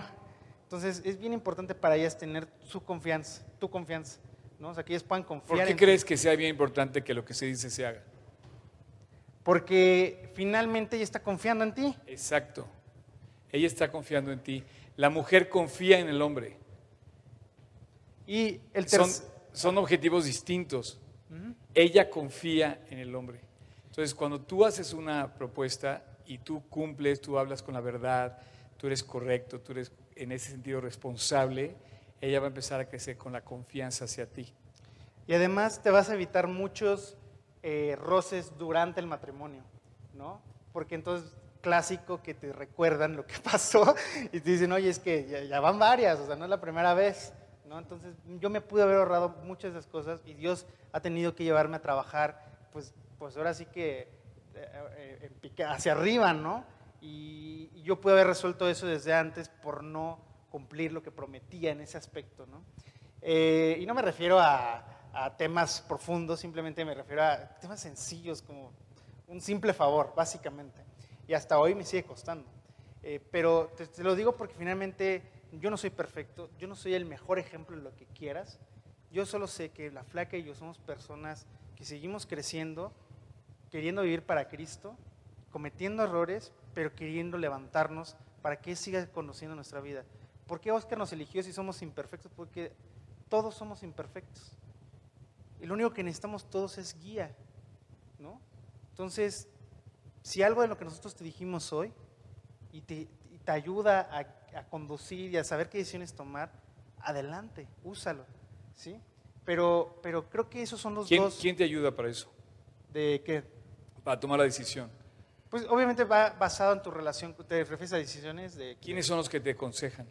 Pues obviamente, ah, eso es importante, o sea, evidentemente vas con tu maestro, con tu pastor, con tus papás, vas y dices, oye, eh, necesito que me, o sea, a veces no sé qué hacer, ¿no? Entonces busco y levanto, ¿sabes qué? Es, como este famoso juego de levantar la mano, decir, ¿sabes qué? Me, me trago mi orgullo, yo no puedo, necesito ayuda. Eso es algo que he aprendido muchísimo. Yo, una, una, una pareja, me acuerdo que, que me contó cuando se puso de novio, ella le, le fue a consultar a su mamá y, le di- y ella oró y dijo, Dios, mi mamá tiene que decirme el nombre de esta persona. Y le preguntó, le dijo, mamá, si tú quisieras que yo tuviera un novio, ¿en quién pensarías? Y ella le dijo, la mamá le dijo la persona que ella estaba orando. Entonces, para ella fue como confirmar, pero tu mamá y tu papá, en el, en los mejores, en el mejor de los casos, tienen, tienen mucho que te pueden ayudar porque te conocen. Tu maestro de la Biblia te conoce y te puede dar también principios al respecto, principios bíblicos. Eh, amigos maduros en Cristo, a lo que se refiere Job, a los que puedes tú acercarte, pero ten, ten siempre presente que sean amigos maduros. Eso es muy importante. Sabes, quiero decirte algo, la flaca y yo esta noche lo hablamos y dijimos, ¿sabes qué, flaca? Quiero que estés de acuerdo conmigo. Estuvimos de acuerdo y le dijimos, ¿sabes qué? Si alguno de ustedes quiere encontrar en nosotros un amigo en quien confiar cosas y no sentirse juzgado, pueden contar con nosotros. De verdad, no tenemos por qué juzgarte, ni queremos sentirte hacer, hacerte sentir juzgado. Si hay algo que tú quieras que te ayudemos, nosotros podemos ayudarte. Pero también puedes contar, como Oscar Vinci, con otros amigos maduros que tú creas y dices, sabes que no, es que yo no conozco tanta jovia, Abby, pero te puede ayudar eso. Entonces, ábrete, alza la mano y di, oye, yo pues sí necesito la neta guía, no sé qué hacer con esto. Y créeme que nosotros vas a encontrar eh, personas que no te van a juzgar por cómo eres, ni por lo que viviste, ni por lo que vas a vivir. Y en per segunda, en nosotros no vas a encontrar nada que no tenga que ver con, o sea, que no esté justificada con la Biblia. ¿Sí me explicó? Yo no te voy a dar mi opinión eh, personal, ni la flaca te va a dar tu opinión personal. Simplemente te vamos a decir, mira, Dios dice esto, ¿no? Pero, pero muchas veces eh, sí necesitas saber con quién contar y que nosotros queremos que sepas que cuentan con nosotros. Vamos a ir a la siguiente pregunta, ¿te parece? Eh, bueno, hay dos de que si besar está mal o se valen besitos en el noviazgo. Eh, Esa es una buena pregunta. es una buena. Bueno, A ver, ¿quién dijo? No, no. ¿quién dice que sí? Ah, va. ¿Quién dice que sí? ¿Quién dice que no? Eh, bueno, por experiencia, híjole, bueno, por experiencia, eh, yo no lo haría. O sea, finalmente los besos son el inicio de otra cosa. Entonces, cuando eres novio de alguien y lo besas, pues te encanta. O sea, es como un momento muy padre, muy íntimo y te puede llevar a otra cosa. Entonces, eh, no es que esté mal, pero es algo que estando casado lo podrás disfrutar infinitamente mejor. Y que si te guardas tus besos, que no va a pasar nada. Y si te los guardas hasta el matrimonio, los puedes disfrutar muchísimo más y puedes llegar hasta mucho más allá que solamente estarte ahí como que, este, como que, ay, ya bueno, y te calmas y, o sea, pues, las Echa- emociones echando agua al fuego. ¿no? echando agua al fuego, o sea, ¿para qué inicias algo y luego no lo, no lo puedes controlar? ¿Me explico? Las- el cuerpo tiene reacciones y es normal. Entonces, yo sí me los ahorraría y, y creo que se pueden disfrutar mucho mejor hasta el matrimonio. No sé tú qué opinas. Sí, yo pienso que, eh, me recuer- recuerdo la plática que tuvimos, Flaca, que, te- que me dijiste de este cuate que, ah, platicó, el, este Carlos, Eh, bueno, que, pero es que, bueno, este... tiene que ver, ¿no? Pues sí, o sea, bueno, una persona dijo, oye, es que como, eh, y si lo besas y no te gusta, ya te casaste y qué. y una persona, escuché que le, le dijo a otra persona, bueno, es que si yo no tengo con quién compararlo, pues cómo vas a ver si no me gustó o no, es la única persona que he besado en mi vida, ¿no? Entonces, pues si tú decides, no sé, guardarlo y es la única persona que vas a besar, pues te va a gustar porque es lo único que has probado, ¿me explico? Exacto. Y eso es increíble porque no estás probando ahí mil cosas y comparando y después que besas a tu esposo Y coronavirus. y coronavirus. Y dices, no, pues me gustaba más el otro, o sea, pues no está tan padre eso, o sea, creo que es, sería mejor ahorrarte como ese pain. Así es. Eh, Yo quiero eh, añadir a esto, mucha gente dice, ese, ¿cómo voy a comparar? ¿O ¿Cómo voy a saber eh, si me gusta este o el otro o aquello, lo que sea? Eh, eh, no funciona así con, con- con- los besos. Eh, yo creo que es un aspecto donde no puedes estar comparando. Es más, si di- dice la Biblia, gózate con la mujer de tu juventud. O sea, hablando de la pareja, le dice al hombre esto, pero no te dice prueba todas las mujeres que pruebas, ¿no? No, no, no. Y tú- cuando tú ves la experiencia de varios, de varias eh, eh, personas cuando ellos tuvieron varias relaciones, es un problema. Y esa comparación se vuelve un problema después. Se, se- se vuelve algo que, que no. Es como el famoso ejemplo del chicle, ¿no? O sea, tú te comes un chicle bien, cuando lo- cua- yo, yo además odio los chicles, pero cuando empiezas a comértelo, pero si ya te comes un chicle masticado, no sabe igual. A eso, eso es algo muy eh, importante. Yo pienso que debes guardar. ok, va- eh, vamos a ir seleccionando algunas. Eh, ¿Cómo le haces para no ilusionarte con la persona que te, que le- que te gusta? Que le gusta. ¿Qué procede cuando pasa esto? Bien fácil. Pues no involucres tus emociones, lo acabamos de decir, no involucres tus emociones con la voluntad de Dios. Oye, pero es que pues, son mis emociones, ¿no? este, yo me ilusiono. ¿Sabes? Cuando tú te ilusionas, tú le das permiso a esa persona de ya entrar a tu corazón. Cuando tú ya empiezas con que, ay, es que huele tan rico, me encantaría todos los días abrazarlo, es un peluchote, ¿sí? Pues no, ya estás permitiendo cosas en tu corazón. Entonces es bien fácil, oye, me gusta, dile, pídele a Dios, Dios, controla, ayúdame a controlar esto, de verdad. Yo no me quiero ilusionar con alguien que yo no sé si es la persona. Pídeselo a Dios. Si tú no eres capaz, que acabamos de decir ahorita, si tú no eres capaz de controlar cosas en tu corazón, pues quién mejor que quien vive en tu corazón, ¿no? Esa es una. Eh, está bien huir del compromiso, ya sea tanto del matrimonio como el noviazgo. ¿Sabes? Está mal huir de cualquier compromiso. Si tú huyes de este compromiso, eres capaz de huir de cualquiera. No eres una persona responsable. No, eres, no vas a ser una persona madura. ¿Cómo vas a crecer en tu relación con Dios? Es más, compromiso con Dios, menos. Ora para que Dios te dé un eh, anhelo por tener un compromiso real con quien sea. Y sabes, tú mismo puedes ponerte tareas. Dios, llévame a poner, a hacer, mi compromiso va a ser dos meses bajar de peso y voy a ser disciplinado. O mi compromiso va a ser sacar la basura cuatro meses y no decir nada, sin que nadie me aplauda. Mi compromiso va a ve con pequeñas tareas, pero véselas entregando a Cristo. Cada victoria va a ser para Dios. Entonces, no- está mal, pésimo, pero haz eso. Esa es una buena solución. Eh, hay una aquí dice, hay veces que tienes que hacerte la difícil para que te valore tu pareja. Eh, híjole, eso es, es algo que, que la gente siempre nos dice, ¿no? De que, ay, hazte la difícil y no le contestes, o hazte así, o enójate. ¿Quieren azul celeste? que les cueste. Eh, híjole, la verdad es que si tu pareja no te valora como, era, como eres, pues ¿qué haces con esa pareja? O sea, no, tu pareja te tiene que valorar por quien eres, seas, o sea, como seas. No te tienes que ser la, difícil ni hacer como que la que no le interesa. O sea, como para qué? O sea, estás intentando ser alguien que no eres y con qué fin de pues está siendo hipócrita con esa persona, ¿no? Y, y yo no le veo ningún caso. Eh, tu pareja te tiene que valorar como eres, tal cual, y tú lo tienes que valorar a él, tal cual. Así es.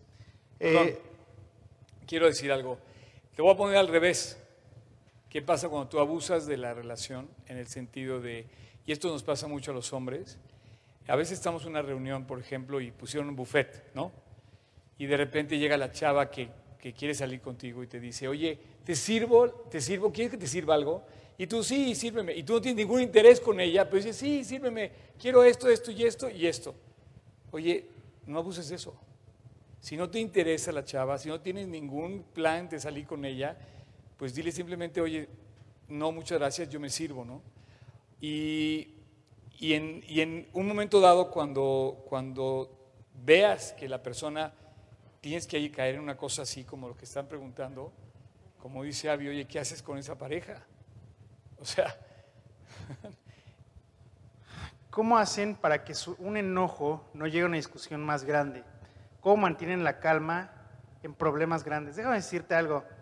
Eh, Yo soy súper enojona. la Black es bien. No, no es cierto. O sea, la Black es, yo la amo como es.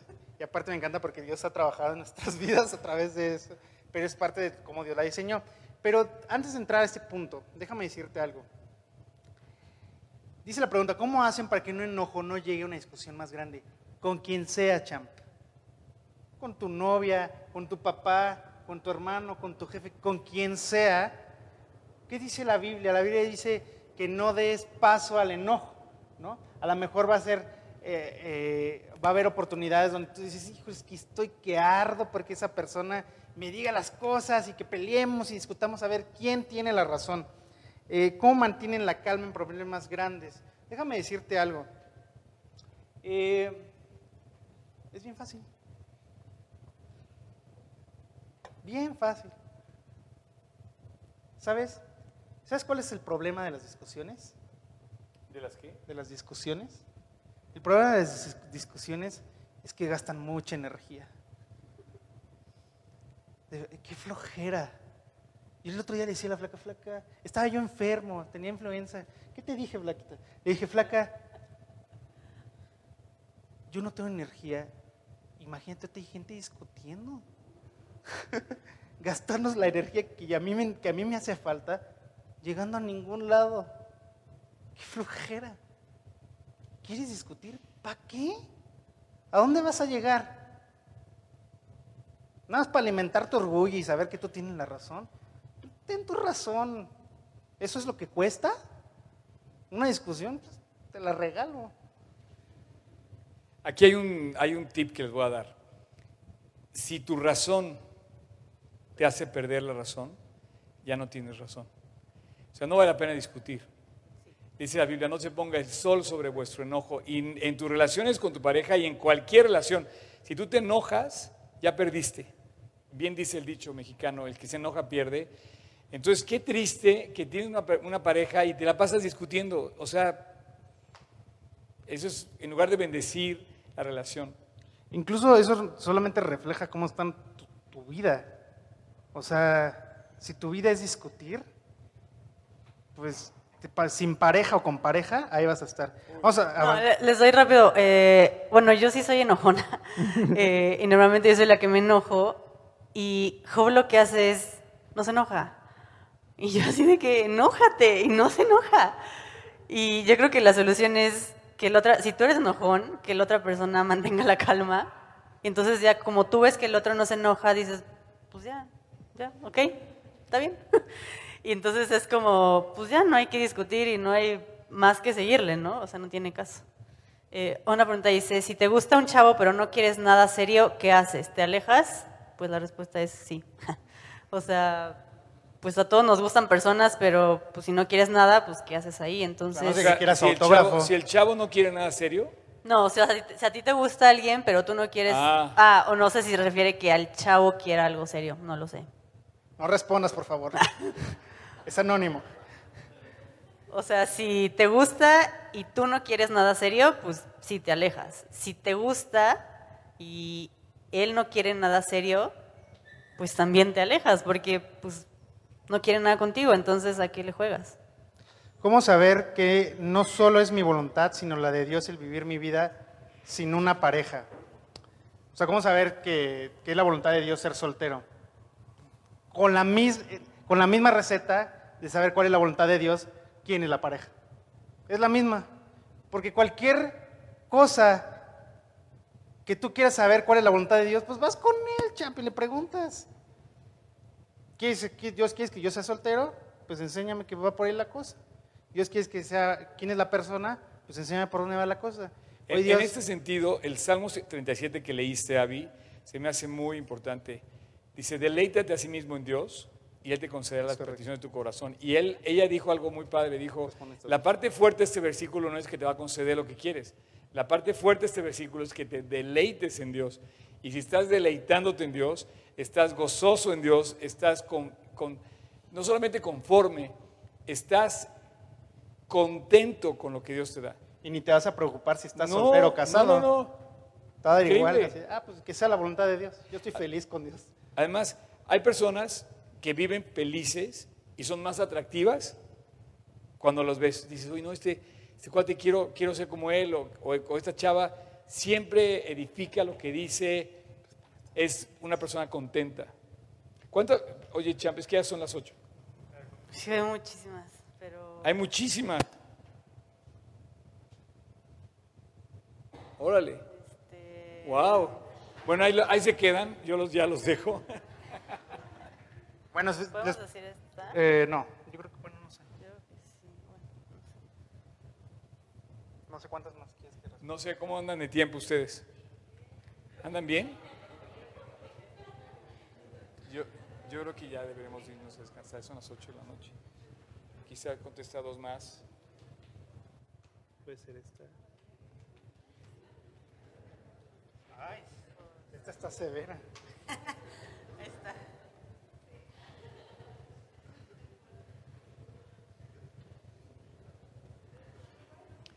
Bueno, mientras está, está contestando, viendo las preguntas, les voy a pedir que al final nos ayuden a acomodar hacia allá atrás eh, y que si tienen basura, pues lo pongan en su lugar, la basura.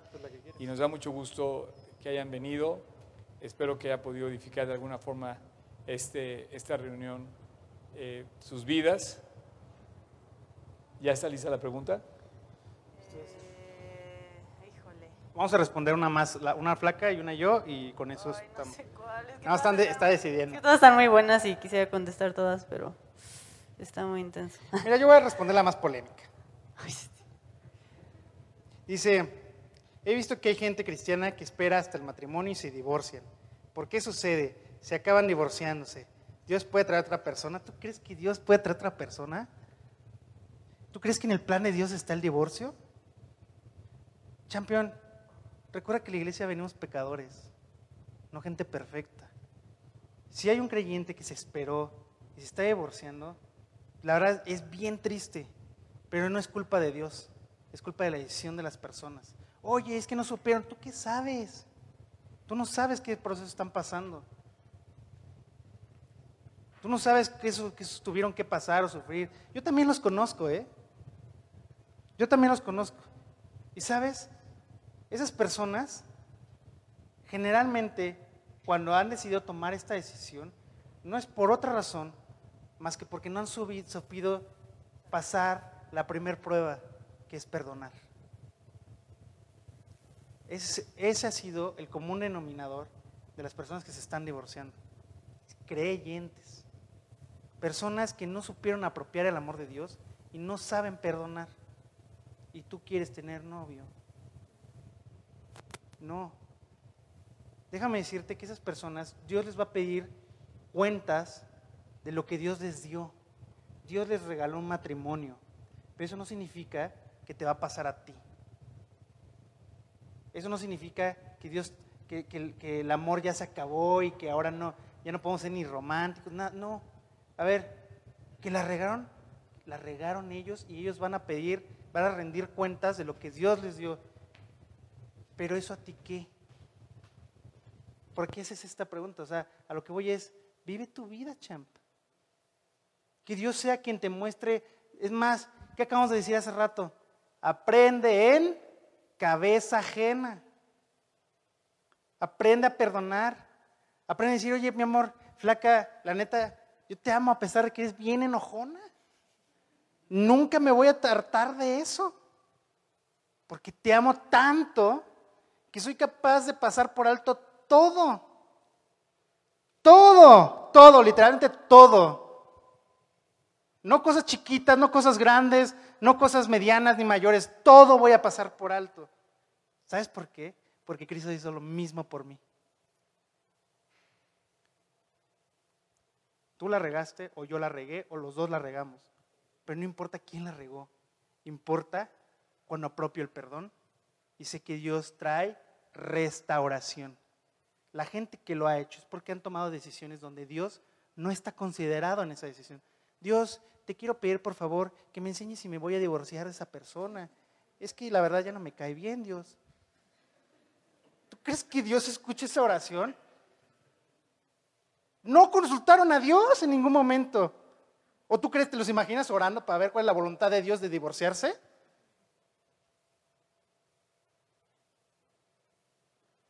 Ni te preguntes por qué se divorciaron. Enfócate en tu vida. Enfócate en lo que Dios puede hacer en ti y hasta dónde te puede llevar. No te enfoques en los fracasos de los demás. Los fracasos de los demás están para que aprendamos de ellos, no para que los repitamos. ¿Sale? Uno más, el tuyo. Ok, dice, si nos equivocamos durante la amistad y nos conocimos de más, pero nos arrepentimos y ahora somos amigos, ¿qué deberíamos hacer? Em,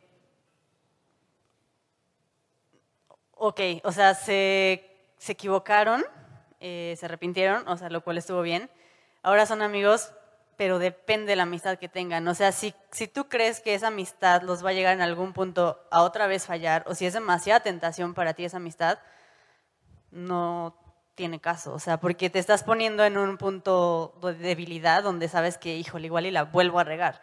Si tú ya estás firme con Dios y dices, no, pues ya no la voy a regar y ya no siento nada por esa persona y ya solo somos amigos, ok, está bien, pero tienes que agarrarte de Dios eh, mucho. O sea, tienes que decirle Dios, o sea, Dios, tú no sabes si esa persona va a ser la persona o no. Si dices, no, pues no quiero que seamos nada, pues sé amigo y ya, pero mantén tu distancia. O sea, no tiene caso que tengas una amistad muy cercana con alguien que, no vas a querer algo. Y si finalmente Dios los guía y Dios los muestra que es algo, pues Él se los va a mostrar claramente. Pero si es una debilidad para ti y te hace más daño que bien, pues es mejor alejarte. Así es. Y ya que Oscar no está rápido, respondo a otra. no, no está aquí. que ¿Qué pasa si tú te guardaste para la persona que Dios tiene para... Que, que tú te guardaste, pero la persona que Dios tiene para ti no se guardó? Eh, si está en el plan de Dios, champ, como venga.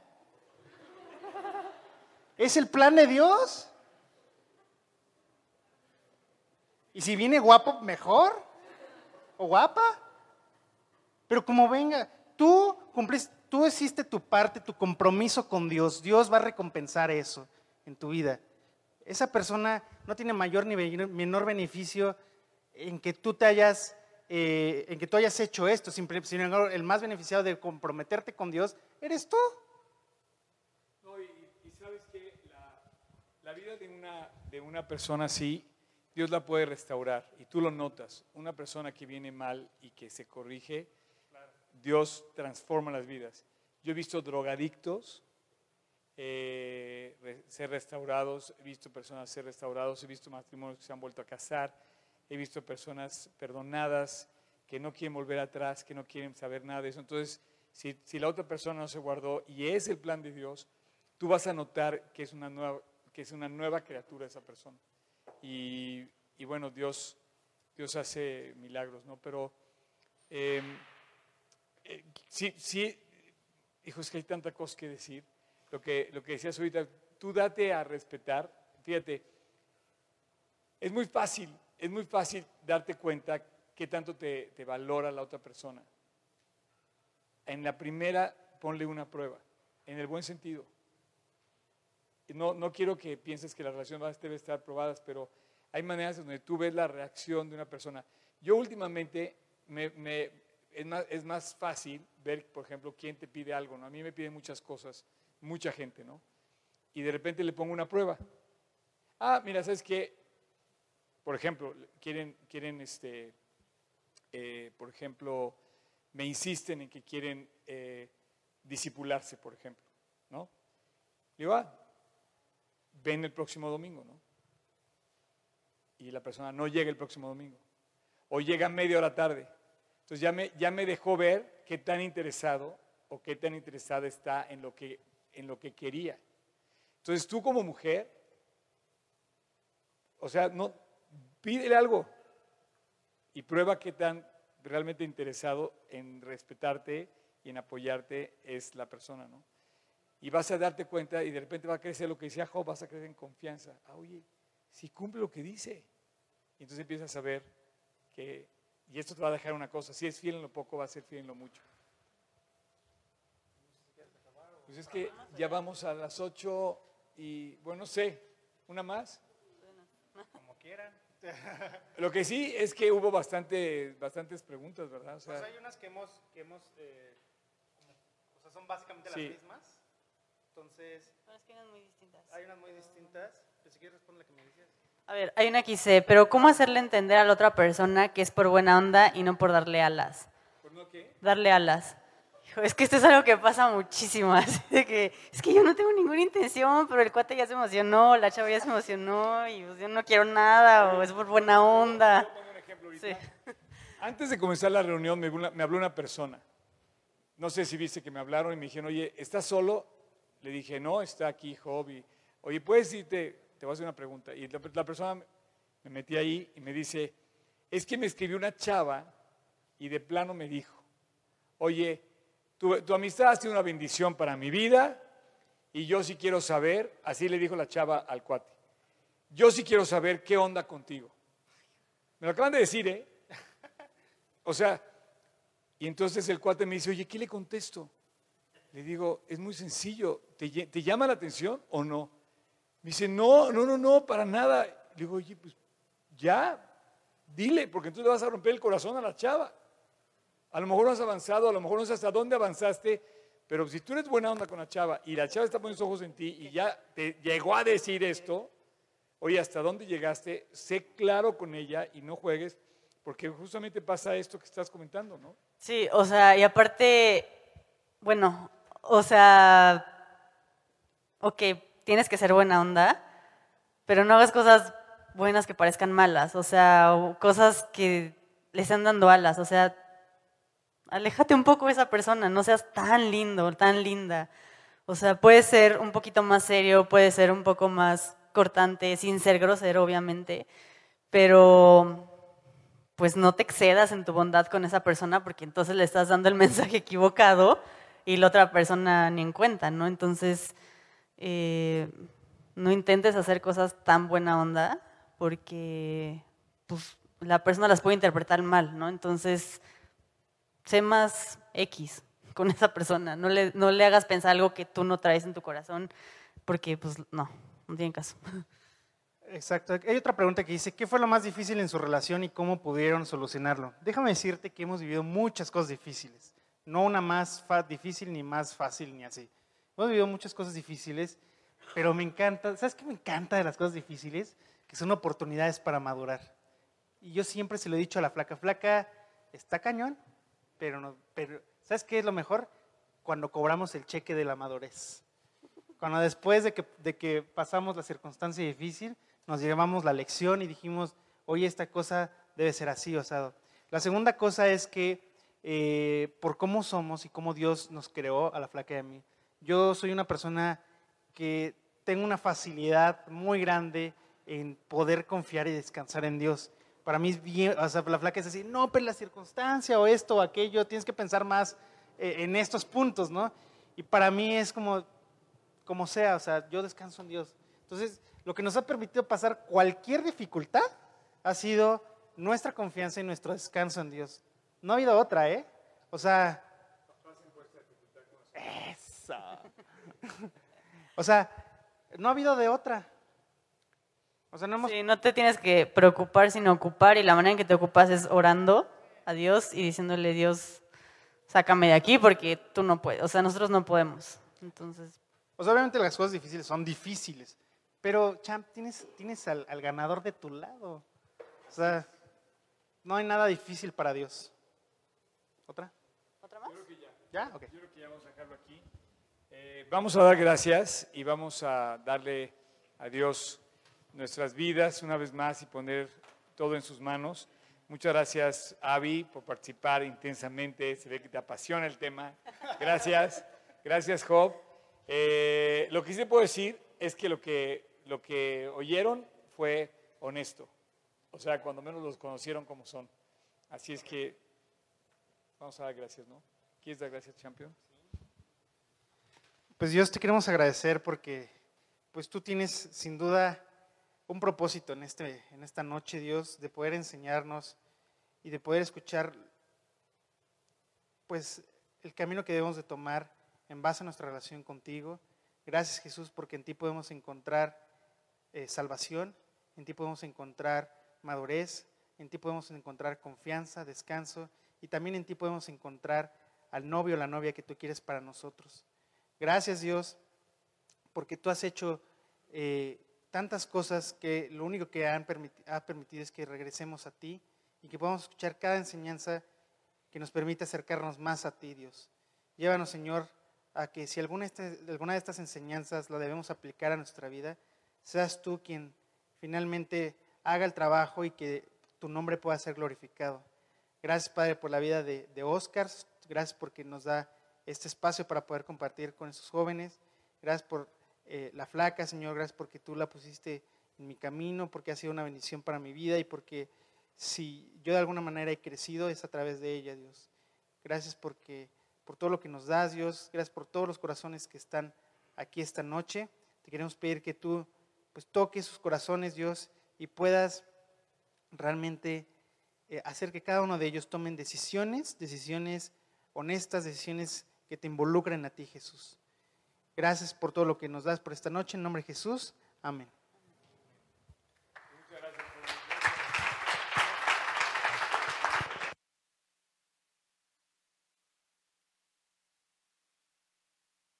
Cafecito para los que quieran allá atrás.